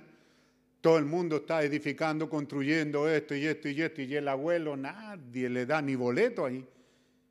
Así que el abuelo sí está deseoso de amor y cuando un niño llega y dice, papi, abuelito, ah, eso, hay alguien que me ama, ¿ves? ¿Hace cuánto tiempo que no va donde tu abuelo? Hace tanto tiempo que no va y le das un buen abrazo y un beso a tu abuelo. Yo tengo de sobra, gracias a Dios, a mí me aman. Yo soy feliz por eso. Mis hijas, mis nietos me aman, mi medio ambiente. Hay una iglesia, yo también los amo a ustedes y me siento feliz de amarlo. Y sé que los amo hasta las lágrimas. ¿Ah? Entonces, hermano, cuando sentimos el amor solo, entonces tenemos, ¿cierto? Una noción, esto es amor. Ahora, amo a Dios más que esto. Porque eso le dijo Pedro, ¿me aman más que esto? Esa es la diferencia, ¿me aman más que esto o igual que esto? O igual que a esto, son dos cosas diferentes. ¿Mm? Como el Padre me envió, así yo os Yo esto no lo quería predicar todavía. Quería seguir leyendo. Aquí hay páginas por delante todavía que faltan por leer. Pero la simiente debe de venir por medio del cuerpo. Esa es la responsabilidad. La palabra simiente fue puesta en nosotros. Nosotros la recibimos y el mundo no la oirá de otra parte, sino de nosotros. Nosotros tenemos la palabra simiente de Dios. Esa palabra puede sanar enfermos. Tú puedes hablar con alguien que está enfermo, un amigo, un compañero de trabajo. Puedes hablar un momento, cinco minutos con él. Y mientras le hablas, le proyectas amor. Ah, ahora entramos cuando el amor se proyecta. Tú le proyectas amor esa vida enferma va a ser sanada. Ese, compañero tuyo que está enfermo, que está chacoto, no, estoy mal, y tú le empiezas a hablar en amor, a hacerlo sentir el amor. Ese amor va a sanar a esa persona sin tocarlo, sin orar por él, porque eso es Dios. El hermano Brancan ahí estaba frente a ese toro. Y él conoció y lo amó, le dijo, tú eres una criatura de Dios y este es tu lugar, este el potrero es tuyo. Aquí te pusieron porque eres un toro bravo, ya mataste gente y este es tu área, este es tu, recinto. Yo sin darme cuenta imprudentemente pasé. Pero ahora vas a tener que quedarte quieto porque yo voy a orar por un enfermo, por un hijo de Dios que está enfermo. Entonces el amor se proyectó y el toro lo miró y no le quedó más que echarse. Y así pasó con las avispas. ¿Mm? Entonces yo conversaba con, conversaban con alguien. Porque a veces converso. No siempre yo lo escucho hablar de todo, deporte, esto y lo otro, y yo lo escucho, a veces meto mi cuchara y la saco, pero cuando me toca hablar de esto, entonces me decía, ¿Y cómo es esto de que le dirá a esa montaña muévete y, que se mueva? ¿Cómo, será eso? Bueno, le dije, en primer lugar, ¿tienes contacto con la naturaleza? ¿Has hablado con la naturaleza? ¿Cómo quieres que te oiga si ni siquiera conoce tu voz? ¿Ah? Ustedes no me han visto, mí yo soy loco, porque yo estoy allá en el campo y y, por ejemplo, a cierta hora del, día llegan los pajaritos a comer ahí porque la hija les le tira sobrita, ¿verdad? Miga y eso. Yo mismo le dije, mira, tira aquí, los pajaritos van a ir todos los días. Yo me siento ahí llegan. Y cuando no le tira miga, los pajaritos llegan y llegan hasta mi pie ahí. Y yo le digo, ¿qué andes buscando? ¿No te han dado comida? Y me miran así como diciendo, ¿y qué pasa? ¿No tenían que haber miga aquí? ¿Ve? Y yo le digo a, Glorita, la llamo y le digo, hija, míralo. No les ha dado, están reclamando. Yo los oigo, tú no. Yo llego allá y le digo, ¿qué pasa con este arbolito? ¿Qué pasa? Mira, está pidiendo agua, no lo. Mira, escúchalo. Ah. No dice Romano que la simiente está gimiendo por ver los hijos de Dios. Y si tú nunca has tenido contacto con la naturaleza, nunca has hablado con ella, ¿Ah? ¿Cómo esperas hablarle, decirle, árbol, quítate de ahí? El árbol dice, ¿y este tipo quién es? Nunca lo he escuchado. No tengo idea quién es. Bueno, pues así también es con Dios, pues hermano. Si no tienes contacto con Dios, ¿cómo esperas que Dios te oiga? Si no tienes tu contacto, si no crees que ese ángel está allí para guardar tu salir y tu regresar, tienes que estar consciente que el ángel, el Espíritu Santo, está ahí. De eso estamos hablando como el Padre me envió. ¿Habían ángeles con él? Es en primera de Juan, hermano, ahí arriba, donde dice lo de Felipe al final de, de San Juan capítulo 1, quiero decir, cuando Jesús le contesta a Natanael, por esto, cosas mayores que estas verás. Y verás el cielo abierto y los ángeles de Dios descendiendo y bajando sobre el Hijo del Hombre. No hay más escritura que esa. No dice que Natanael a cada rato estaba viendo de escalera. Pero ¿qué me dice? ¿Habrá sido así o no? Más adelante.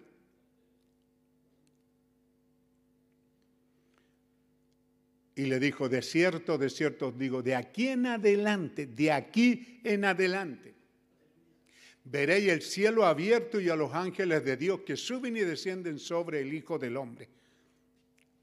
¿Será verdad eso? Sí, hermano. Cuando tú dijiste, cuando Natanael dijo, ¿qué dijo Natanael anteriormente? Rabí, tú eres el hijo de Dios, tú eres el rey de Israel. Cuando tú te encontraste con él y tú dijiste, tú eres el hijo del Dios viviente. Este mensaje es la pura verdad, es Cristo entonces Dios te da esa divina respuesta. De aquí en adelante verás. Pero si no tienes en contacto con ello, ¿cómo lo verás? Si no te familiarizas con eso. Tengo mucho que decir, por eso les digo, estamos todavía ahí en esa página, tenemos que pasar a otra. Oh, aquí vamos a entrar en algo profundo. Ahora, miren, fíjense, fíjense bien en esta iglesia. Esta iglesia simiente, esta iglesia verdadera con el real y verdadero esperma. ¡Wow! Hay una iglesia que tiene el esperma de Dios, el esperma de Cristo. Oh, hermanos, vamos a hablar de algo realmente profundo. Yo iba a entrar en todo esto hacia adelante hasta llegar a tu pluma y escribir, que ya te lo he leído, pero es lo que siento del Señor. Pero luego sentí de abrir el paréntesis y decir, hermano, ¿de qué estoy predicando de esto? Estoy predicando de esto. Como el Padre me envió, pero antes de recibir esa palabra tienes que recibir paz a vosotros. El abismo que existía, ahora hay un puente. Hay una cruz que llegó a ser una maldita cruz, que fue la maldita cruz que se transformó en nuestra bendita cruz. Porque en esa cruz mataban a todos los malandras, era una maldito el que iba a ser colgado. Pero luego llegó a ser, él tomó esa maldición para hacer un puente, para restaurar ese, ese abismo que había entre nosotros y Dios. Tenemos que entender de que hay paz con Dios, que el precio requerido ha sido pagado y que Dios en su gracia, en su misericordia nos llamó para ser sus hijos, para ser su pueblo. ¿Tú has estado todos estos años sentado en la banca para qué? ¿Para pintar mono? No, hemos estado recibiendo este, este nutriente mensaje de Dios para esta hora que estamos viviendo. Así que hermanos, debemos de saber de que hoy día no se están haciendo grandes campañas, no estamos tirando la red. Así que hermanito, ustedes predicadores, no se hagan rulitos por ahora, hasta donde vemos, no hay grandes campañas, ni siquiera tenemos reunión con la iglesia. Así que si no hay predicación, siéntese en su casa, pero tiene como predicar todos los días con sus vecinos. Buenos días, vecino. ¿Se le ocurre algo? ¿Le saco la basura, vecino? Vecino, voy al centro, necesita que le compre algo necesita un encargo, ser más solícito, más atento. ¿Ah? Es que ese del lado, no creo que llegue allá. Bueno, tú tampoco, como alguien tiempo atrás me dijo, eh, yo y ese hermano no, no, caemos en un metro cuadrado. Eso no se le dice a un pastor, pero como somos así, entre amigos me lo dicen. Yo dije, bueno, entonces ninguno de los dos va a llegar allá, sí, porque en esas condiciones Arriba, no. Si mi hermano no cae en el metro cuadrado a pesar de lo que sea, entonces yo tampoco voy a estar allá. Entonces, hermano, ¿qué de nuestro vecino? ¿Qué de nuestro compañero? Solo piense lo que ahí está el eunuco que fue. Hay toda una historia detrás de eso, hay todo un mensaje, más mensaje. El eunuco vino de miles de kilómetros para adorar en el templo, para encontrarse con el Dios de su reina Allá en los días de Salomón, esa reina dejó escrito que fue allá y encontró a Dios. Esa reina dejó escrito y llegó con esos escritos allá, a Etiopía. Dice, yo, yo llegué allá, dijo, y vi a Dios mostrar, vi sus dones, un don en acción, un don. Y este eunuco viajó y no encontró nada. E iba tan vacío como había llegado, pero Dios tenía uno en la tierra. Uno que como usted estaba predicando, pero Dios le dijo, para tu predicación métete al desierto. ¿Qué de eso, hermano? ¿Qué de ir? Ya se abrió el verano. Ya están abriéndose la frontera. ¿Qué de ir a pueblos lejanos con algunos folletos, con alguna palabra de amor? A pesar de las piedras, de los escupitajos, de los huevos duros y los tomates podridos, poder decirle, Dios todavía vive, Jesucristo todavía vive y nos ama. ¿Alguien quiere saber del amor de Dios? Pues si van a predicar, no, es que nosotros somos los verdaderos, eh, la iglesia está perdida y nosotros somos del mensaje. ¿Quién va a querer más odio, hermano? No, si no quiere, la gente no quiere oír odio ni partidismo, la gente quiere sentir amor. Quiere sentir que tú tienes en tu corazón un mensaje de amor. Jesucristo nos ama, todavía nos ama. Cuán lejos nosotros estemos, nunca nos habremos ido tan lejos que Dios nos haya dejado de amar. Jesucristo todavía nos ama. Jesucristo todavía vive y cristianismo vive todavía. Entonces, hermanos, debemos de orar a Dios, ustedes predicadores, deben de mejorar la marca. ¿Mm? De, lo, es lo mismo que le he dicho yo con los cánticos, veo hoy día, sonó maravilloso. Yo le dije a los que estaban haciendo, oye, no hagan devocionales si no hay gente, ¿qué devocional están haciendo? Entonces, a ver, a ver, a ver, eh, Sergio, sentémonos. ¿Qué estamos haciendo? Emitiendo un programa para los hermanos, ¿verdad? Eso, a ver, ¿qué vamos a hacer el domingo? Vamos a emitir que el mensaje llegue a cada familia. Muy bien, esto es lo que vamos a hacer, esto es lo que vamos a hacer, hermano audio, ¿cierto? Y ustedes también tienen que venir con ese ánimo allá arriba de internet a eso venimos, venimos a hacer un trabajo, a hacer posible de que esto llegue. Entonces, no hay iglesia. No está la iglesia aquí. Así que cantemos si hay tantos cánticos especiales. Inviten que el miércoles vengan otros especiales, el viernes vengan otros. Hay tantos cantantes en esta iglesia. ¿Por qué nos traen sus cánticos? ¿Para qué son esos cánticos, hermanos de audio y ustedes de internet? Yo creo que es sabido para ustedes, es para que empiecen a sintonizar. La media hora que nosotros usamos aquí de cánticos de adoración a Dios, ahora esa media hora es para que ustedes comiencen a sintonizar con el Zoom, a salir, a probar que esto salga bien. Es cosa que cuando el predicador pase ya esté todo funcionando, todavía están probando. Es eso. Tenemos la oportunidad de cantar en dúo, en trío, en cuarteto, dependiendo del miércoles si hay culto. El viernes también. No sé si esta semana se levanta aquí en la San Bernardo parece que pasó a otra fase, pero, pero, pero aquí parece que no, así que seguimos ahí. En veremos. Así que hermanos, yo espero que ustedes estén realmente teniendo su día y su semana, en la semana, un día en que vayan a un rincón a orar y decirle, Señor, ¿cuándo nos volveremos a juntar otra vez? Nos darás esa oportunidad, estamos deseándolo, en verdad deseando estar juntos, reunidos otra vez y poder cantarlo y ahora va a sonar diferente, ¿verdad? Todos juntos otra vez, ¿verdad que va a sonar diferente? Cuando estemos juntos, lo, está anotando usted, ¿cierto? Para decirle al que esté encargado, decir, hermano, cantemos este, pero, pero pongámosle porque qué lindo será estar juntos otra vez. Hacerlo con lágrimas, con sentimiento. Se da cuenta entonces hacia dónde está apuntando cuando él dice, por sobre todas las cosas, amaos los unos a los otros respétense, ámense con ese amor fraternal, preguntándonos,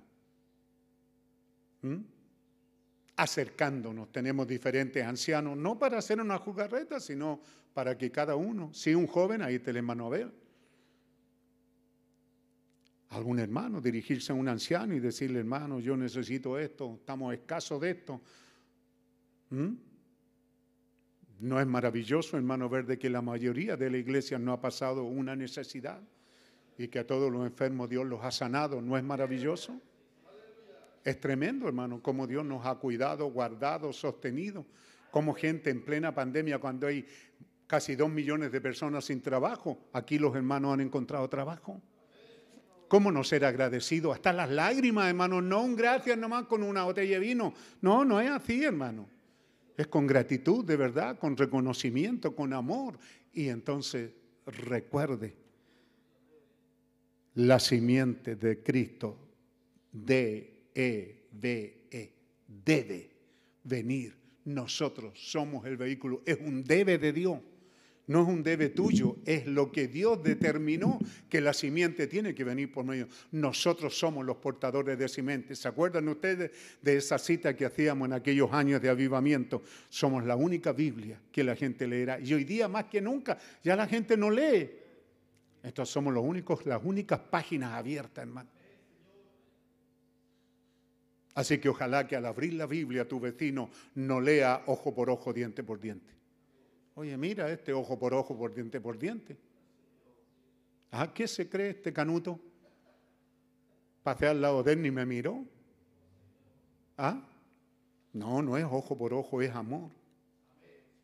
Es su vecino con el que vive. No puede ser que un vecino parta y, y, usted ni supo que partió, que se murió. No fue a dar, hermano, el pésame o a darle su respeto o decirle adiós a ese vecino que se fue y decirle, espero que nos encontremos vecinos. Yo he ido cuando vecinos han partido y he tocado su urna. Y cuando la voy a tocar es como que el diablo me dice, ¿qué vaya a decir? Porque es cierto, ¿qué le vaya a decir a un vecino? Eh, vecino, espero verlo.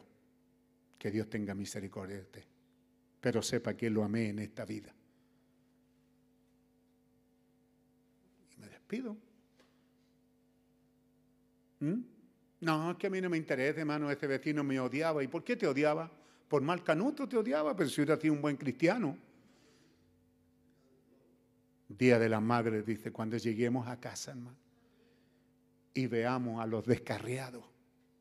A esos que tú a lo mejor le hiciste en la cruz y ese está descarriado, pero a lo mejor, a lo mejor, antes de morir, Dios le dio el tiempo de que abriera su boca y dijera, perdóname, Señor veremos a los descarriados que por nuestra actitud llegarán a casa.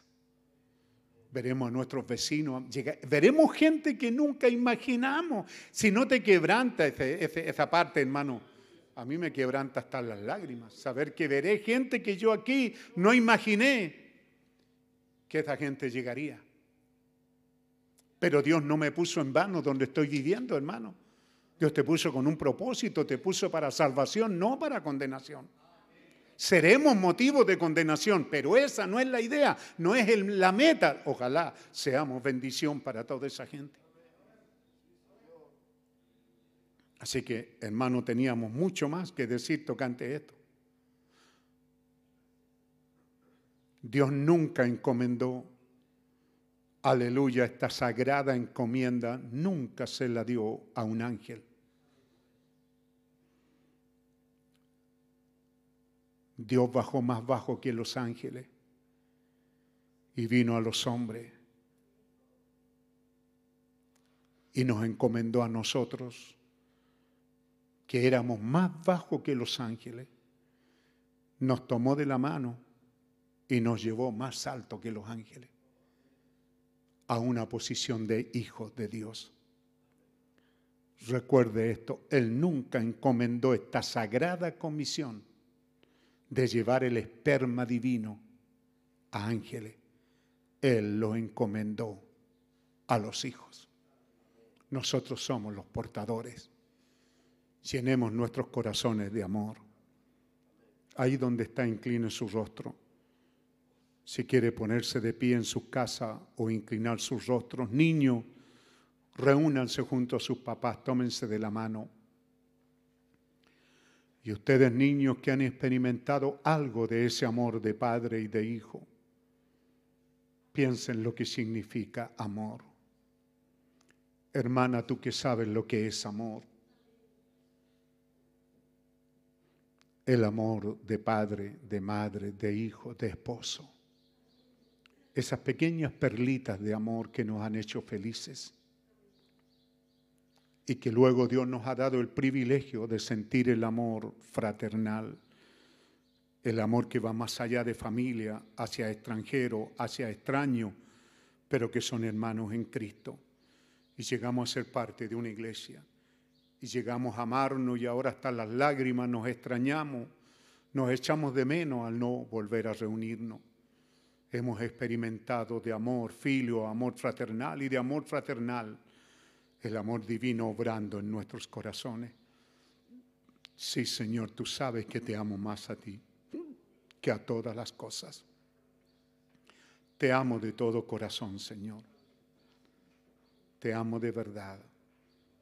Y soy tan feliz cuando un descarriado, uno que está lejos, uno que está muerto en delitos y en pecado, corre a tu brazo. No hay celo en mi vida. Hay gozo, hay alegría, hay algo grande sucediendo en mi corazón. Cuando alguien viene y corre a la fuente y es bautizado en el nombre del Señor Jesucristo, alguien es añadido al cuerpo. Qué gozo, qué alegría, qué sublime amor. Gracias te damos, Señor. Padre Celestial, gracias te damos. Sí, Señor, es tan tremendo este mensaje. Son tantas las cosas que tiene con Él, Señor el germen de vida tiene que venir por medio del cuerpo y el cuerpo somos nosotros. Lo que Jesús está diciendo aquí por medio de un profeta aquí en el 2000, a 2000 años de estos eventos, Jesús lo dijo allá que tendría una iglesia, que sería su novia y que la palabra simiente estaría en ella esa iglesia tendría el poder de abrir la puerta y de cerrarla. Aleluya. No deberíamos de abrirla a todo el mundo, hermano. ¿Por qué no ganamos en la puerta a veces y decimos este no y este sí? ¿Por qué estamos en la puerta como inspectores impidiendo el paso en vez de ser quienes estemos abriéndola? Jesús dijo que tendría una iglesia y que esa iglesia tendría las llaves de entrar o no entrar, de atar o desatar. Oh Señor, Haz que esta palabra llegue a lo profundo de cada corazón, oh Dios. Y en tiempo de pandemia, en tiempo de estos altares familiares, haz que el Evangelio crezca como nunca antes. Que seamos dadores de vida eterna allí donde estamos, en nuestro medio ambiente. Que la puerta esté abierta. Que no la tengamos cerrada, que no seamos egoístas. Yo no más y nosotros no más esas doctrinas falsas y egoístas han quedado de mentirosas y falsas. Danos la verdadera doctrina del Evangelio de Cristo, Señor. Que así sea, Padre Santo. Que así sea, Señor amado. Déjanos usar la llave para abrir la puerta. Déjanos desatar a aquellos que están atados por el diablo. Y si tenemos que atarlo, sea con ataduras de amor, de gracia y de misericordia. Y si alguien se va de nosotros, que no lo desatemos tan fácil, Señor. Que podamos mantener nuestros brazos alrededor de Él. Que podamos poner las manos sobre sus hombros y decir, donde quieras que vayas, mi amor te seguirá y estará contigo orando que Dios te dé una oportunidad allí. Una oportunidad de última hora, como la tuvo el ladrón en la cruz. Quizás haya alguien en esta hora que está en esa posición, Señor. Alcanza a ese descarriado, a ese perdido, antes que sea demasiado tarde. Padre amoroso, te damos las gracias por este servicio de la mañana. Como el Padre me envió así yo os envío. Qué encomienda más sagrada, Señor. Por eso tú demandas de nosotros un sagrado vestido de fidelidad femenina, ser amorosa, dulce, sujeta y obediente a ti, Señor. Y ser una verdadera, una verdadera madre a esos hijos. Haz que abramos nuestras alas de amor y recojamos a todos esos polluelos que están lejos como la gallina junta sus polluelos. Así también nosotros extendamos nuestras alas y alcancemos a muchos más todavía a meterlos bajo tus alas de amor y de misericordia.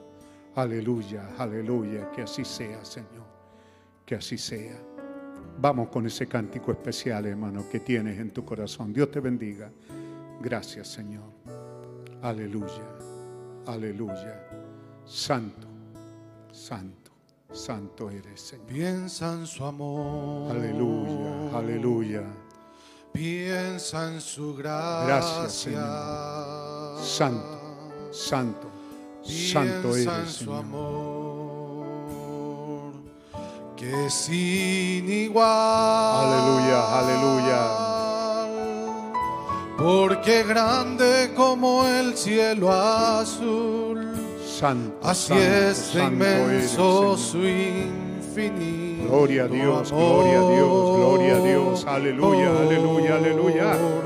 Grande y Oh, maravilloso. sí, Señor. Amor.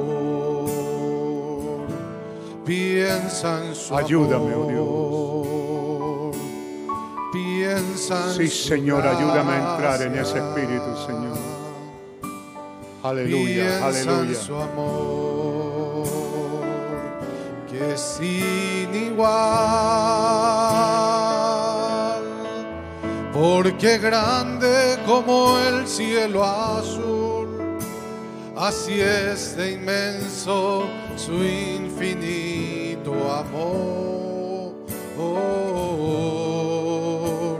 Grande y maravilloso.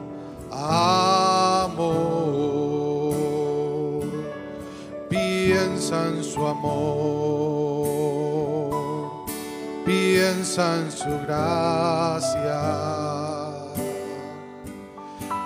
piensa en su amor, que es sin igual, porque grande como el cielo azul Así es de inmenso su infinito amor. Oh, un grande y maravilloso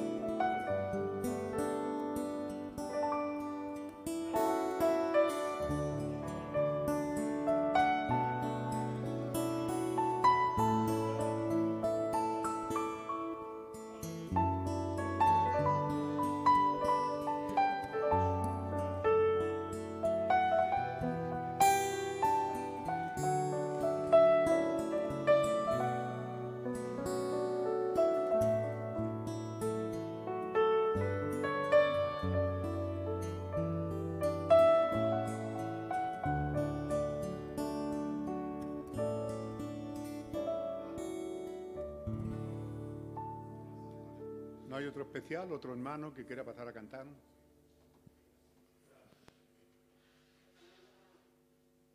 Gracias, Señor. Bendito es tu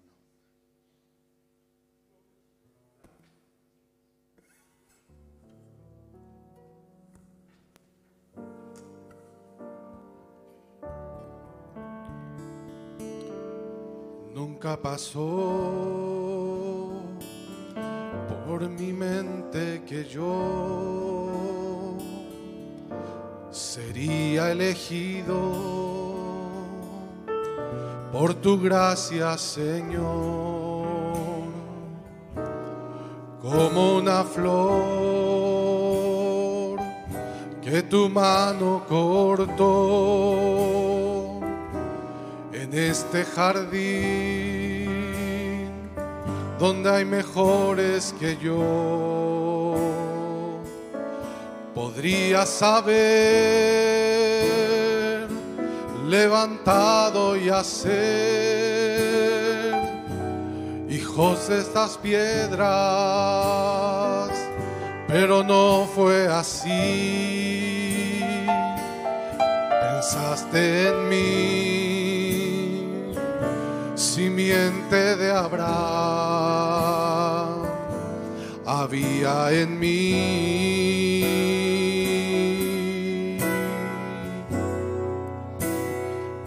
Amor divino que cruzó la eternidad para buscarme entre la oscuridad revelarme cuál era mi identidad, que no soy de aquí, sino de allá. Soy una parte de esa historia que escribió, que fui creado para su adoración y que algún día volveré yo a su lado y que esta vida y que esta historia solo será parte pasado. Solo será parte del pasado. Nunca quisiera darte problemas. Eres mi vida, la razón de mi existir. Que cada día y cada hora que se va, solo deseo volver a eternidad. Gracias Señor por tu amor, por considerarme en tu elección. Gracias Señor por pensar en mí, por pensar en mí. Amor divino que cruzó la eternidad para buscarme entre la oscuridad y revelarme cuál era mi identidad, que no soy de aquí, sino de allá. Soy una parte de esta historia que escribió, que fui creado para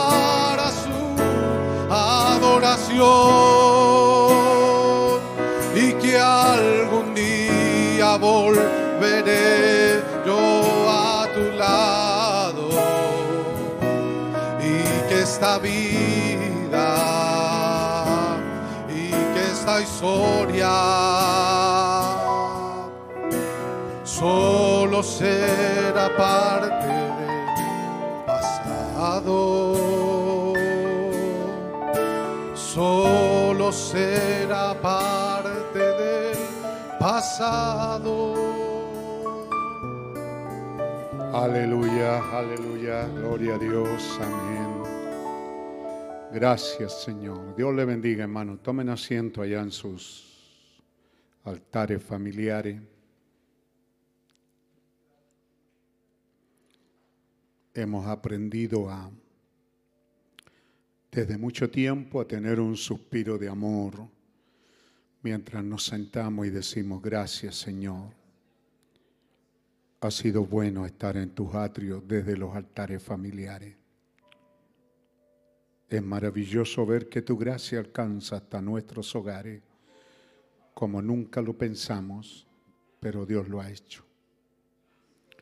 Un saludo a todos aquellos que avisaron a tiempo que estaban conectados un total de 343 conexiones son las que se han reportado. También saludo de México. Ali Chacón dice, bendiciones mis hermanos, saludo desde México. Carucieña, Venezuela, saludos. Drexier González, recibimos esos saludos. Fabio Rodríguez, Dios les bendiga a todos los santos. Les saludo en el nombre de nuestro Señor Jesucristo desde Nicaragua. Walter Torres, de Arequipa, Perú. Gloria a Dios. Dios le bendiga, Pastor Pedro. Los saludo desde Arequipa. Dios bendiga, hermano Walter. Un saludo a usted y a toda la familia, a todos los amigos y hermanos de ese lugar.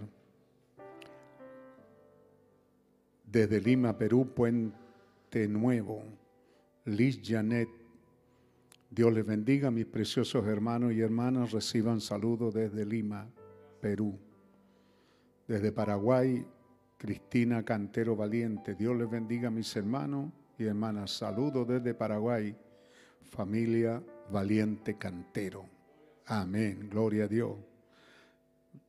Desde Brasil, Reddy Oliveira. Dios los bendiga. Pido oración por mi hermano Claudio César, que está hospitalizado con COVID-19. Luis Alberto Monterrosa de Cartagena, Colombia. Dios les bendiga, hermanos. Saludo desde Cartagena, Colombia.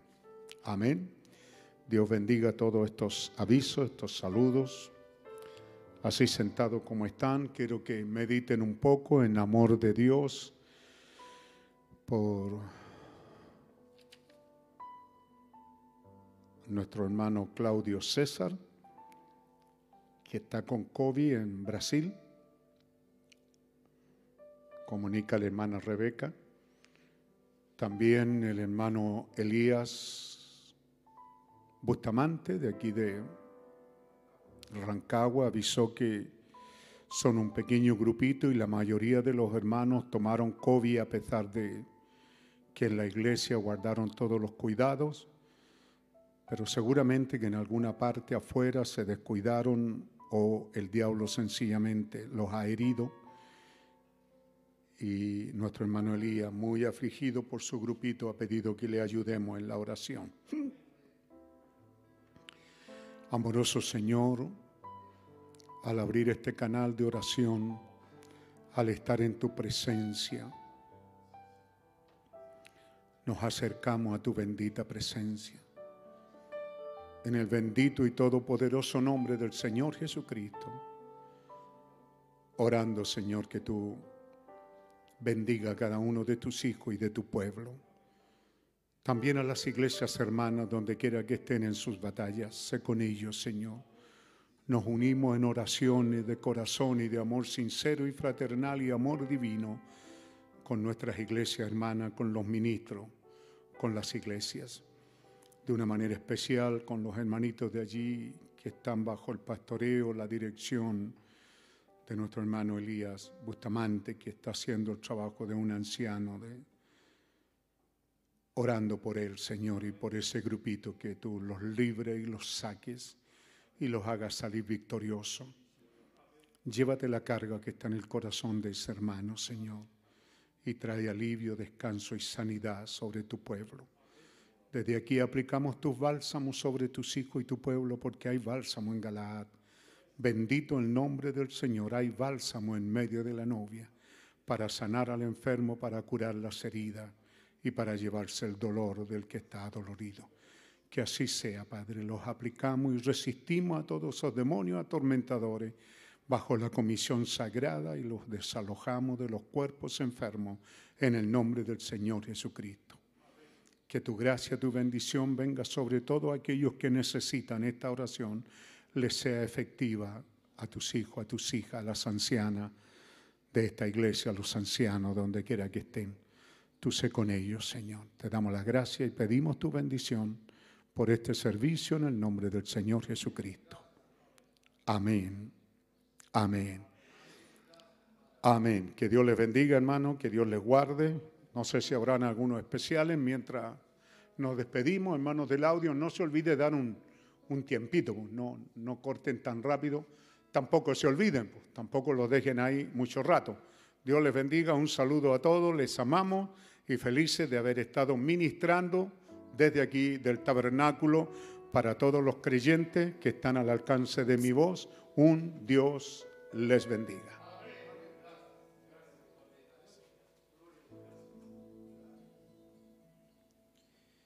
Amén. Dios les bendiga.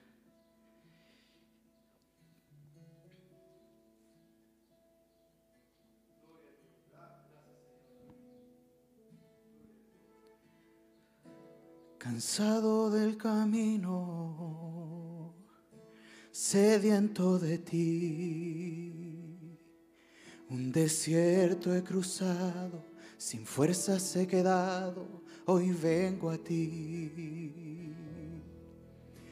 Luché como soldado y a veces sufrí. Aunque la lucha he ganado, mi armadura he desgastado, vengo a ti. Sumérgeme en el río de tu espíritu. Necesito refrescar este seco corazón sediento de ti. Dios bendiga, hermano Albónico y familia. Sumérgeme en el río de tu espíritu. Con alegría. Necesito refrescar este seco corazón sediento de ti. Anguamán. Anguamán. Cansado del camino, Linda sediento de ti. Aleluya. Un desierto he cruzado, sin fuerzas he quedado, hoy vengo a ti. Y luché como soldado, y a veces sufrí. Y aunque la lucha he ganado, mi armadura he desgastado, vengo a ti y sumérgeme en el río de tu espíritu. Necesito refrescar este seco corazón sediento de ti y sumérgeme tu espíritu. Necesito refrescar este seco corazón sediento de ti.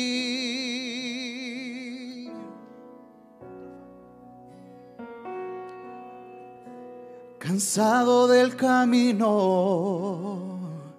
sediento de ti. Un desierto he cruzado, sin fuerzas he quedado, hoy vengo a ti. Luché como soldado y a veces sufrí. Aunque la lucha he ganado, mi armadura he desgastado, hoy vengo a ti y sumérgeme en el río de tu espíritu. Necesito refrescar este seco corazón sediento de ti. Oh, sumérgeme en el río de tu espíritu. Necesito refrescar este seco corazón sediento de ti. Sumérgeme.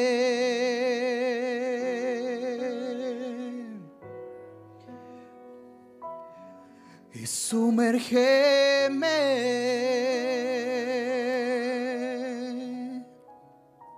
Amén.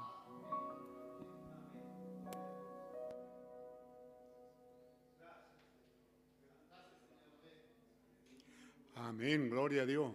Otro cántico, pues. Mientras están los hermanos ahí saludando. Gloria a Dios.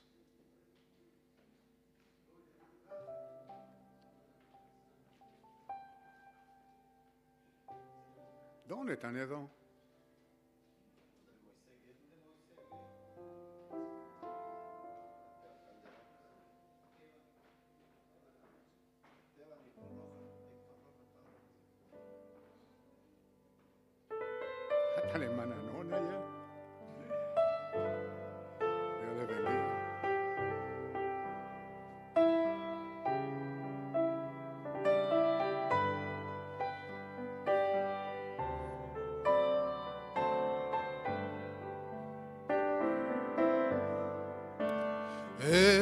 Seno de mi alma una dulce quietud se difunde embargando mi ser. Una calma infinita que solo podrán los amados de Dios comprender.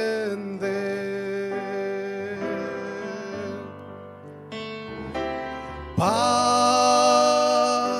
paz, cuán dulce paz es aquella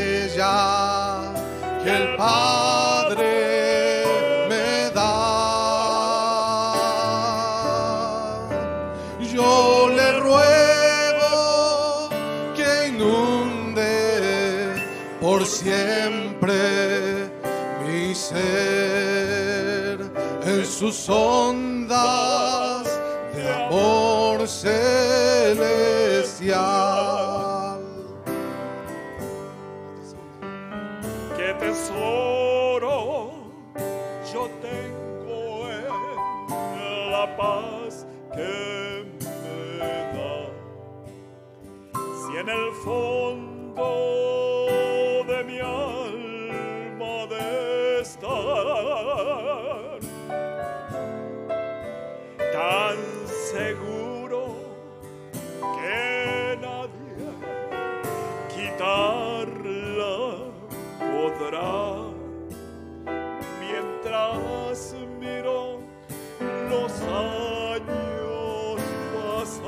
Pasar.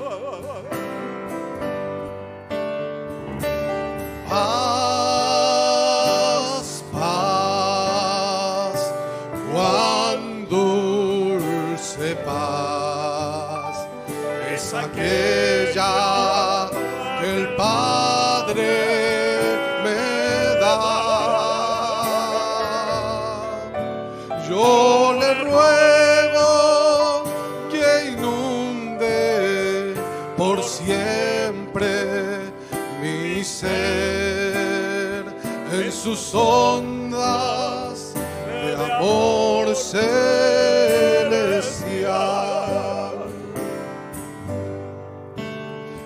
Esta paz inefable, consuelo me da, descansando tan solo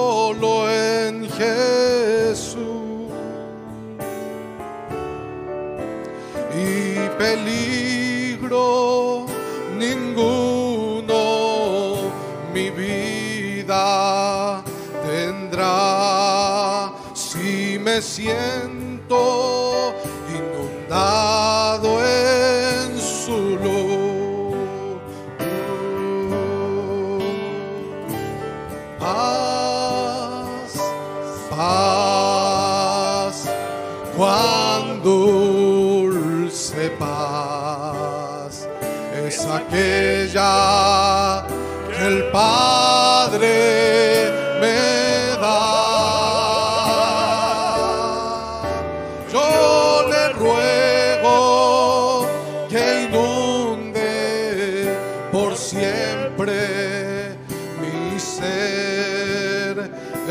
sonda.